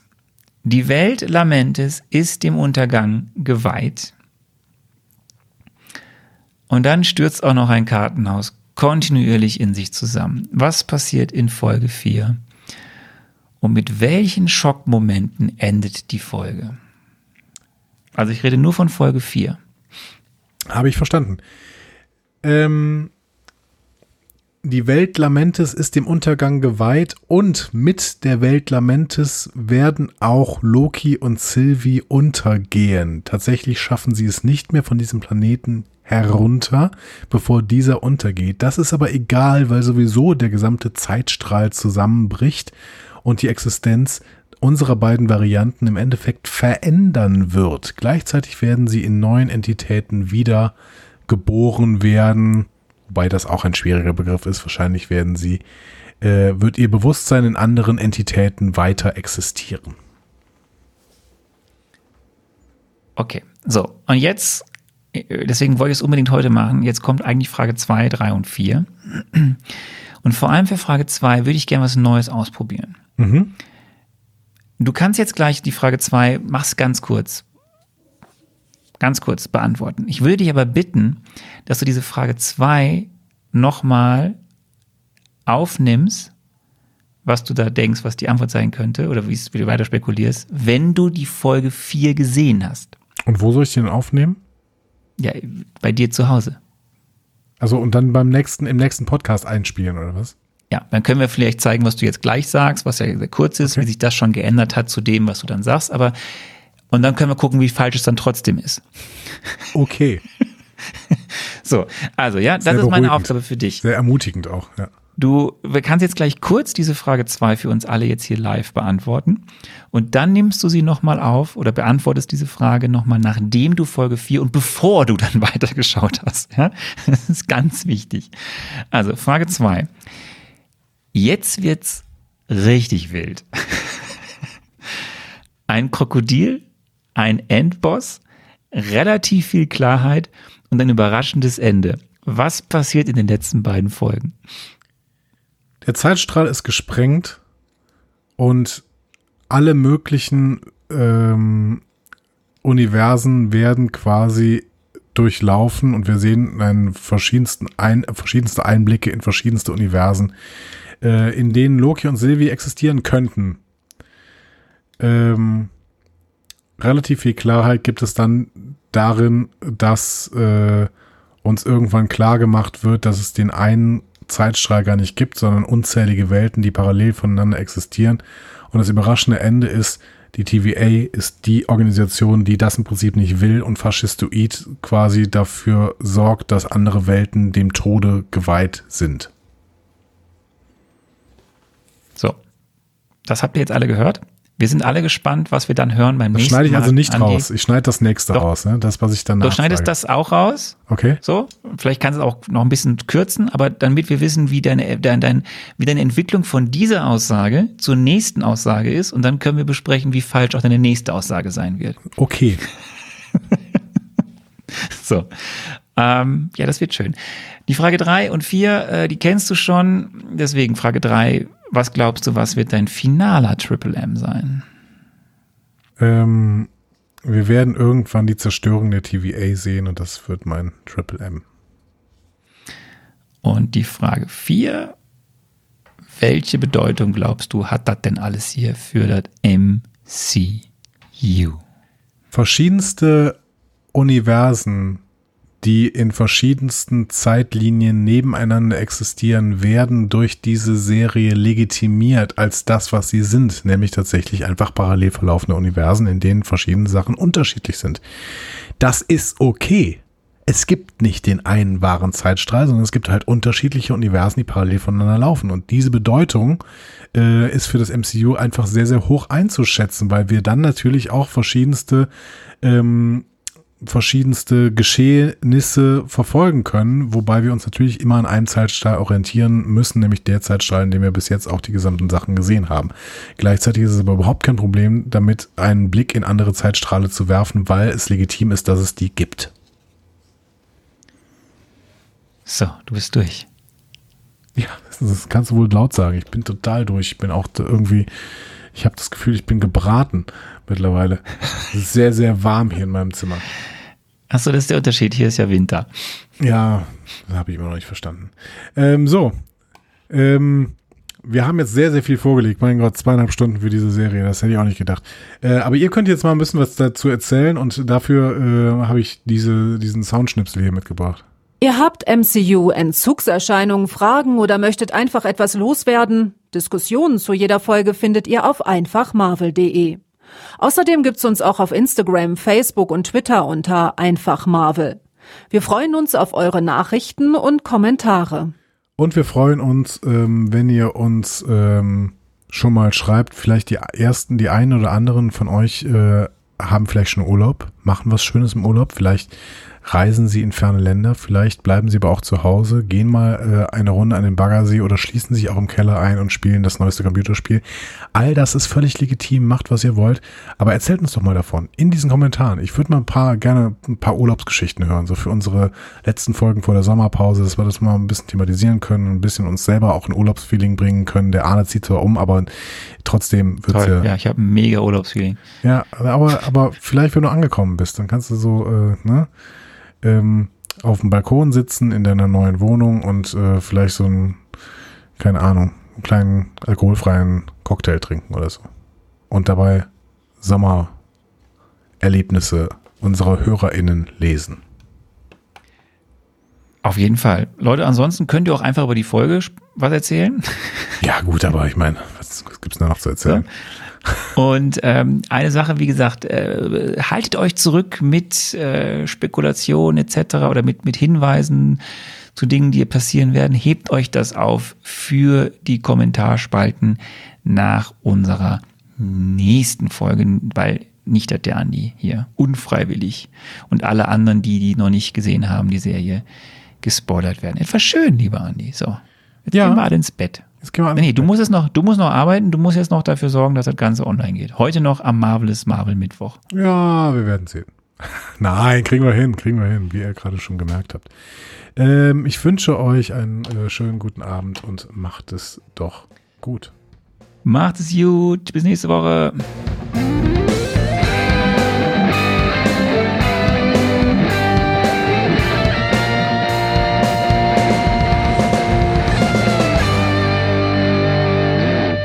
Die Heldenreise geht weiter. Mehr Folgen zum Marvel Cinematic Universe findet ihr auf einfachmarvel.de oder überall, wo es Podcasts gibt.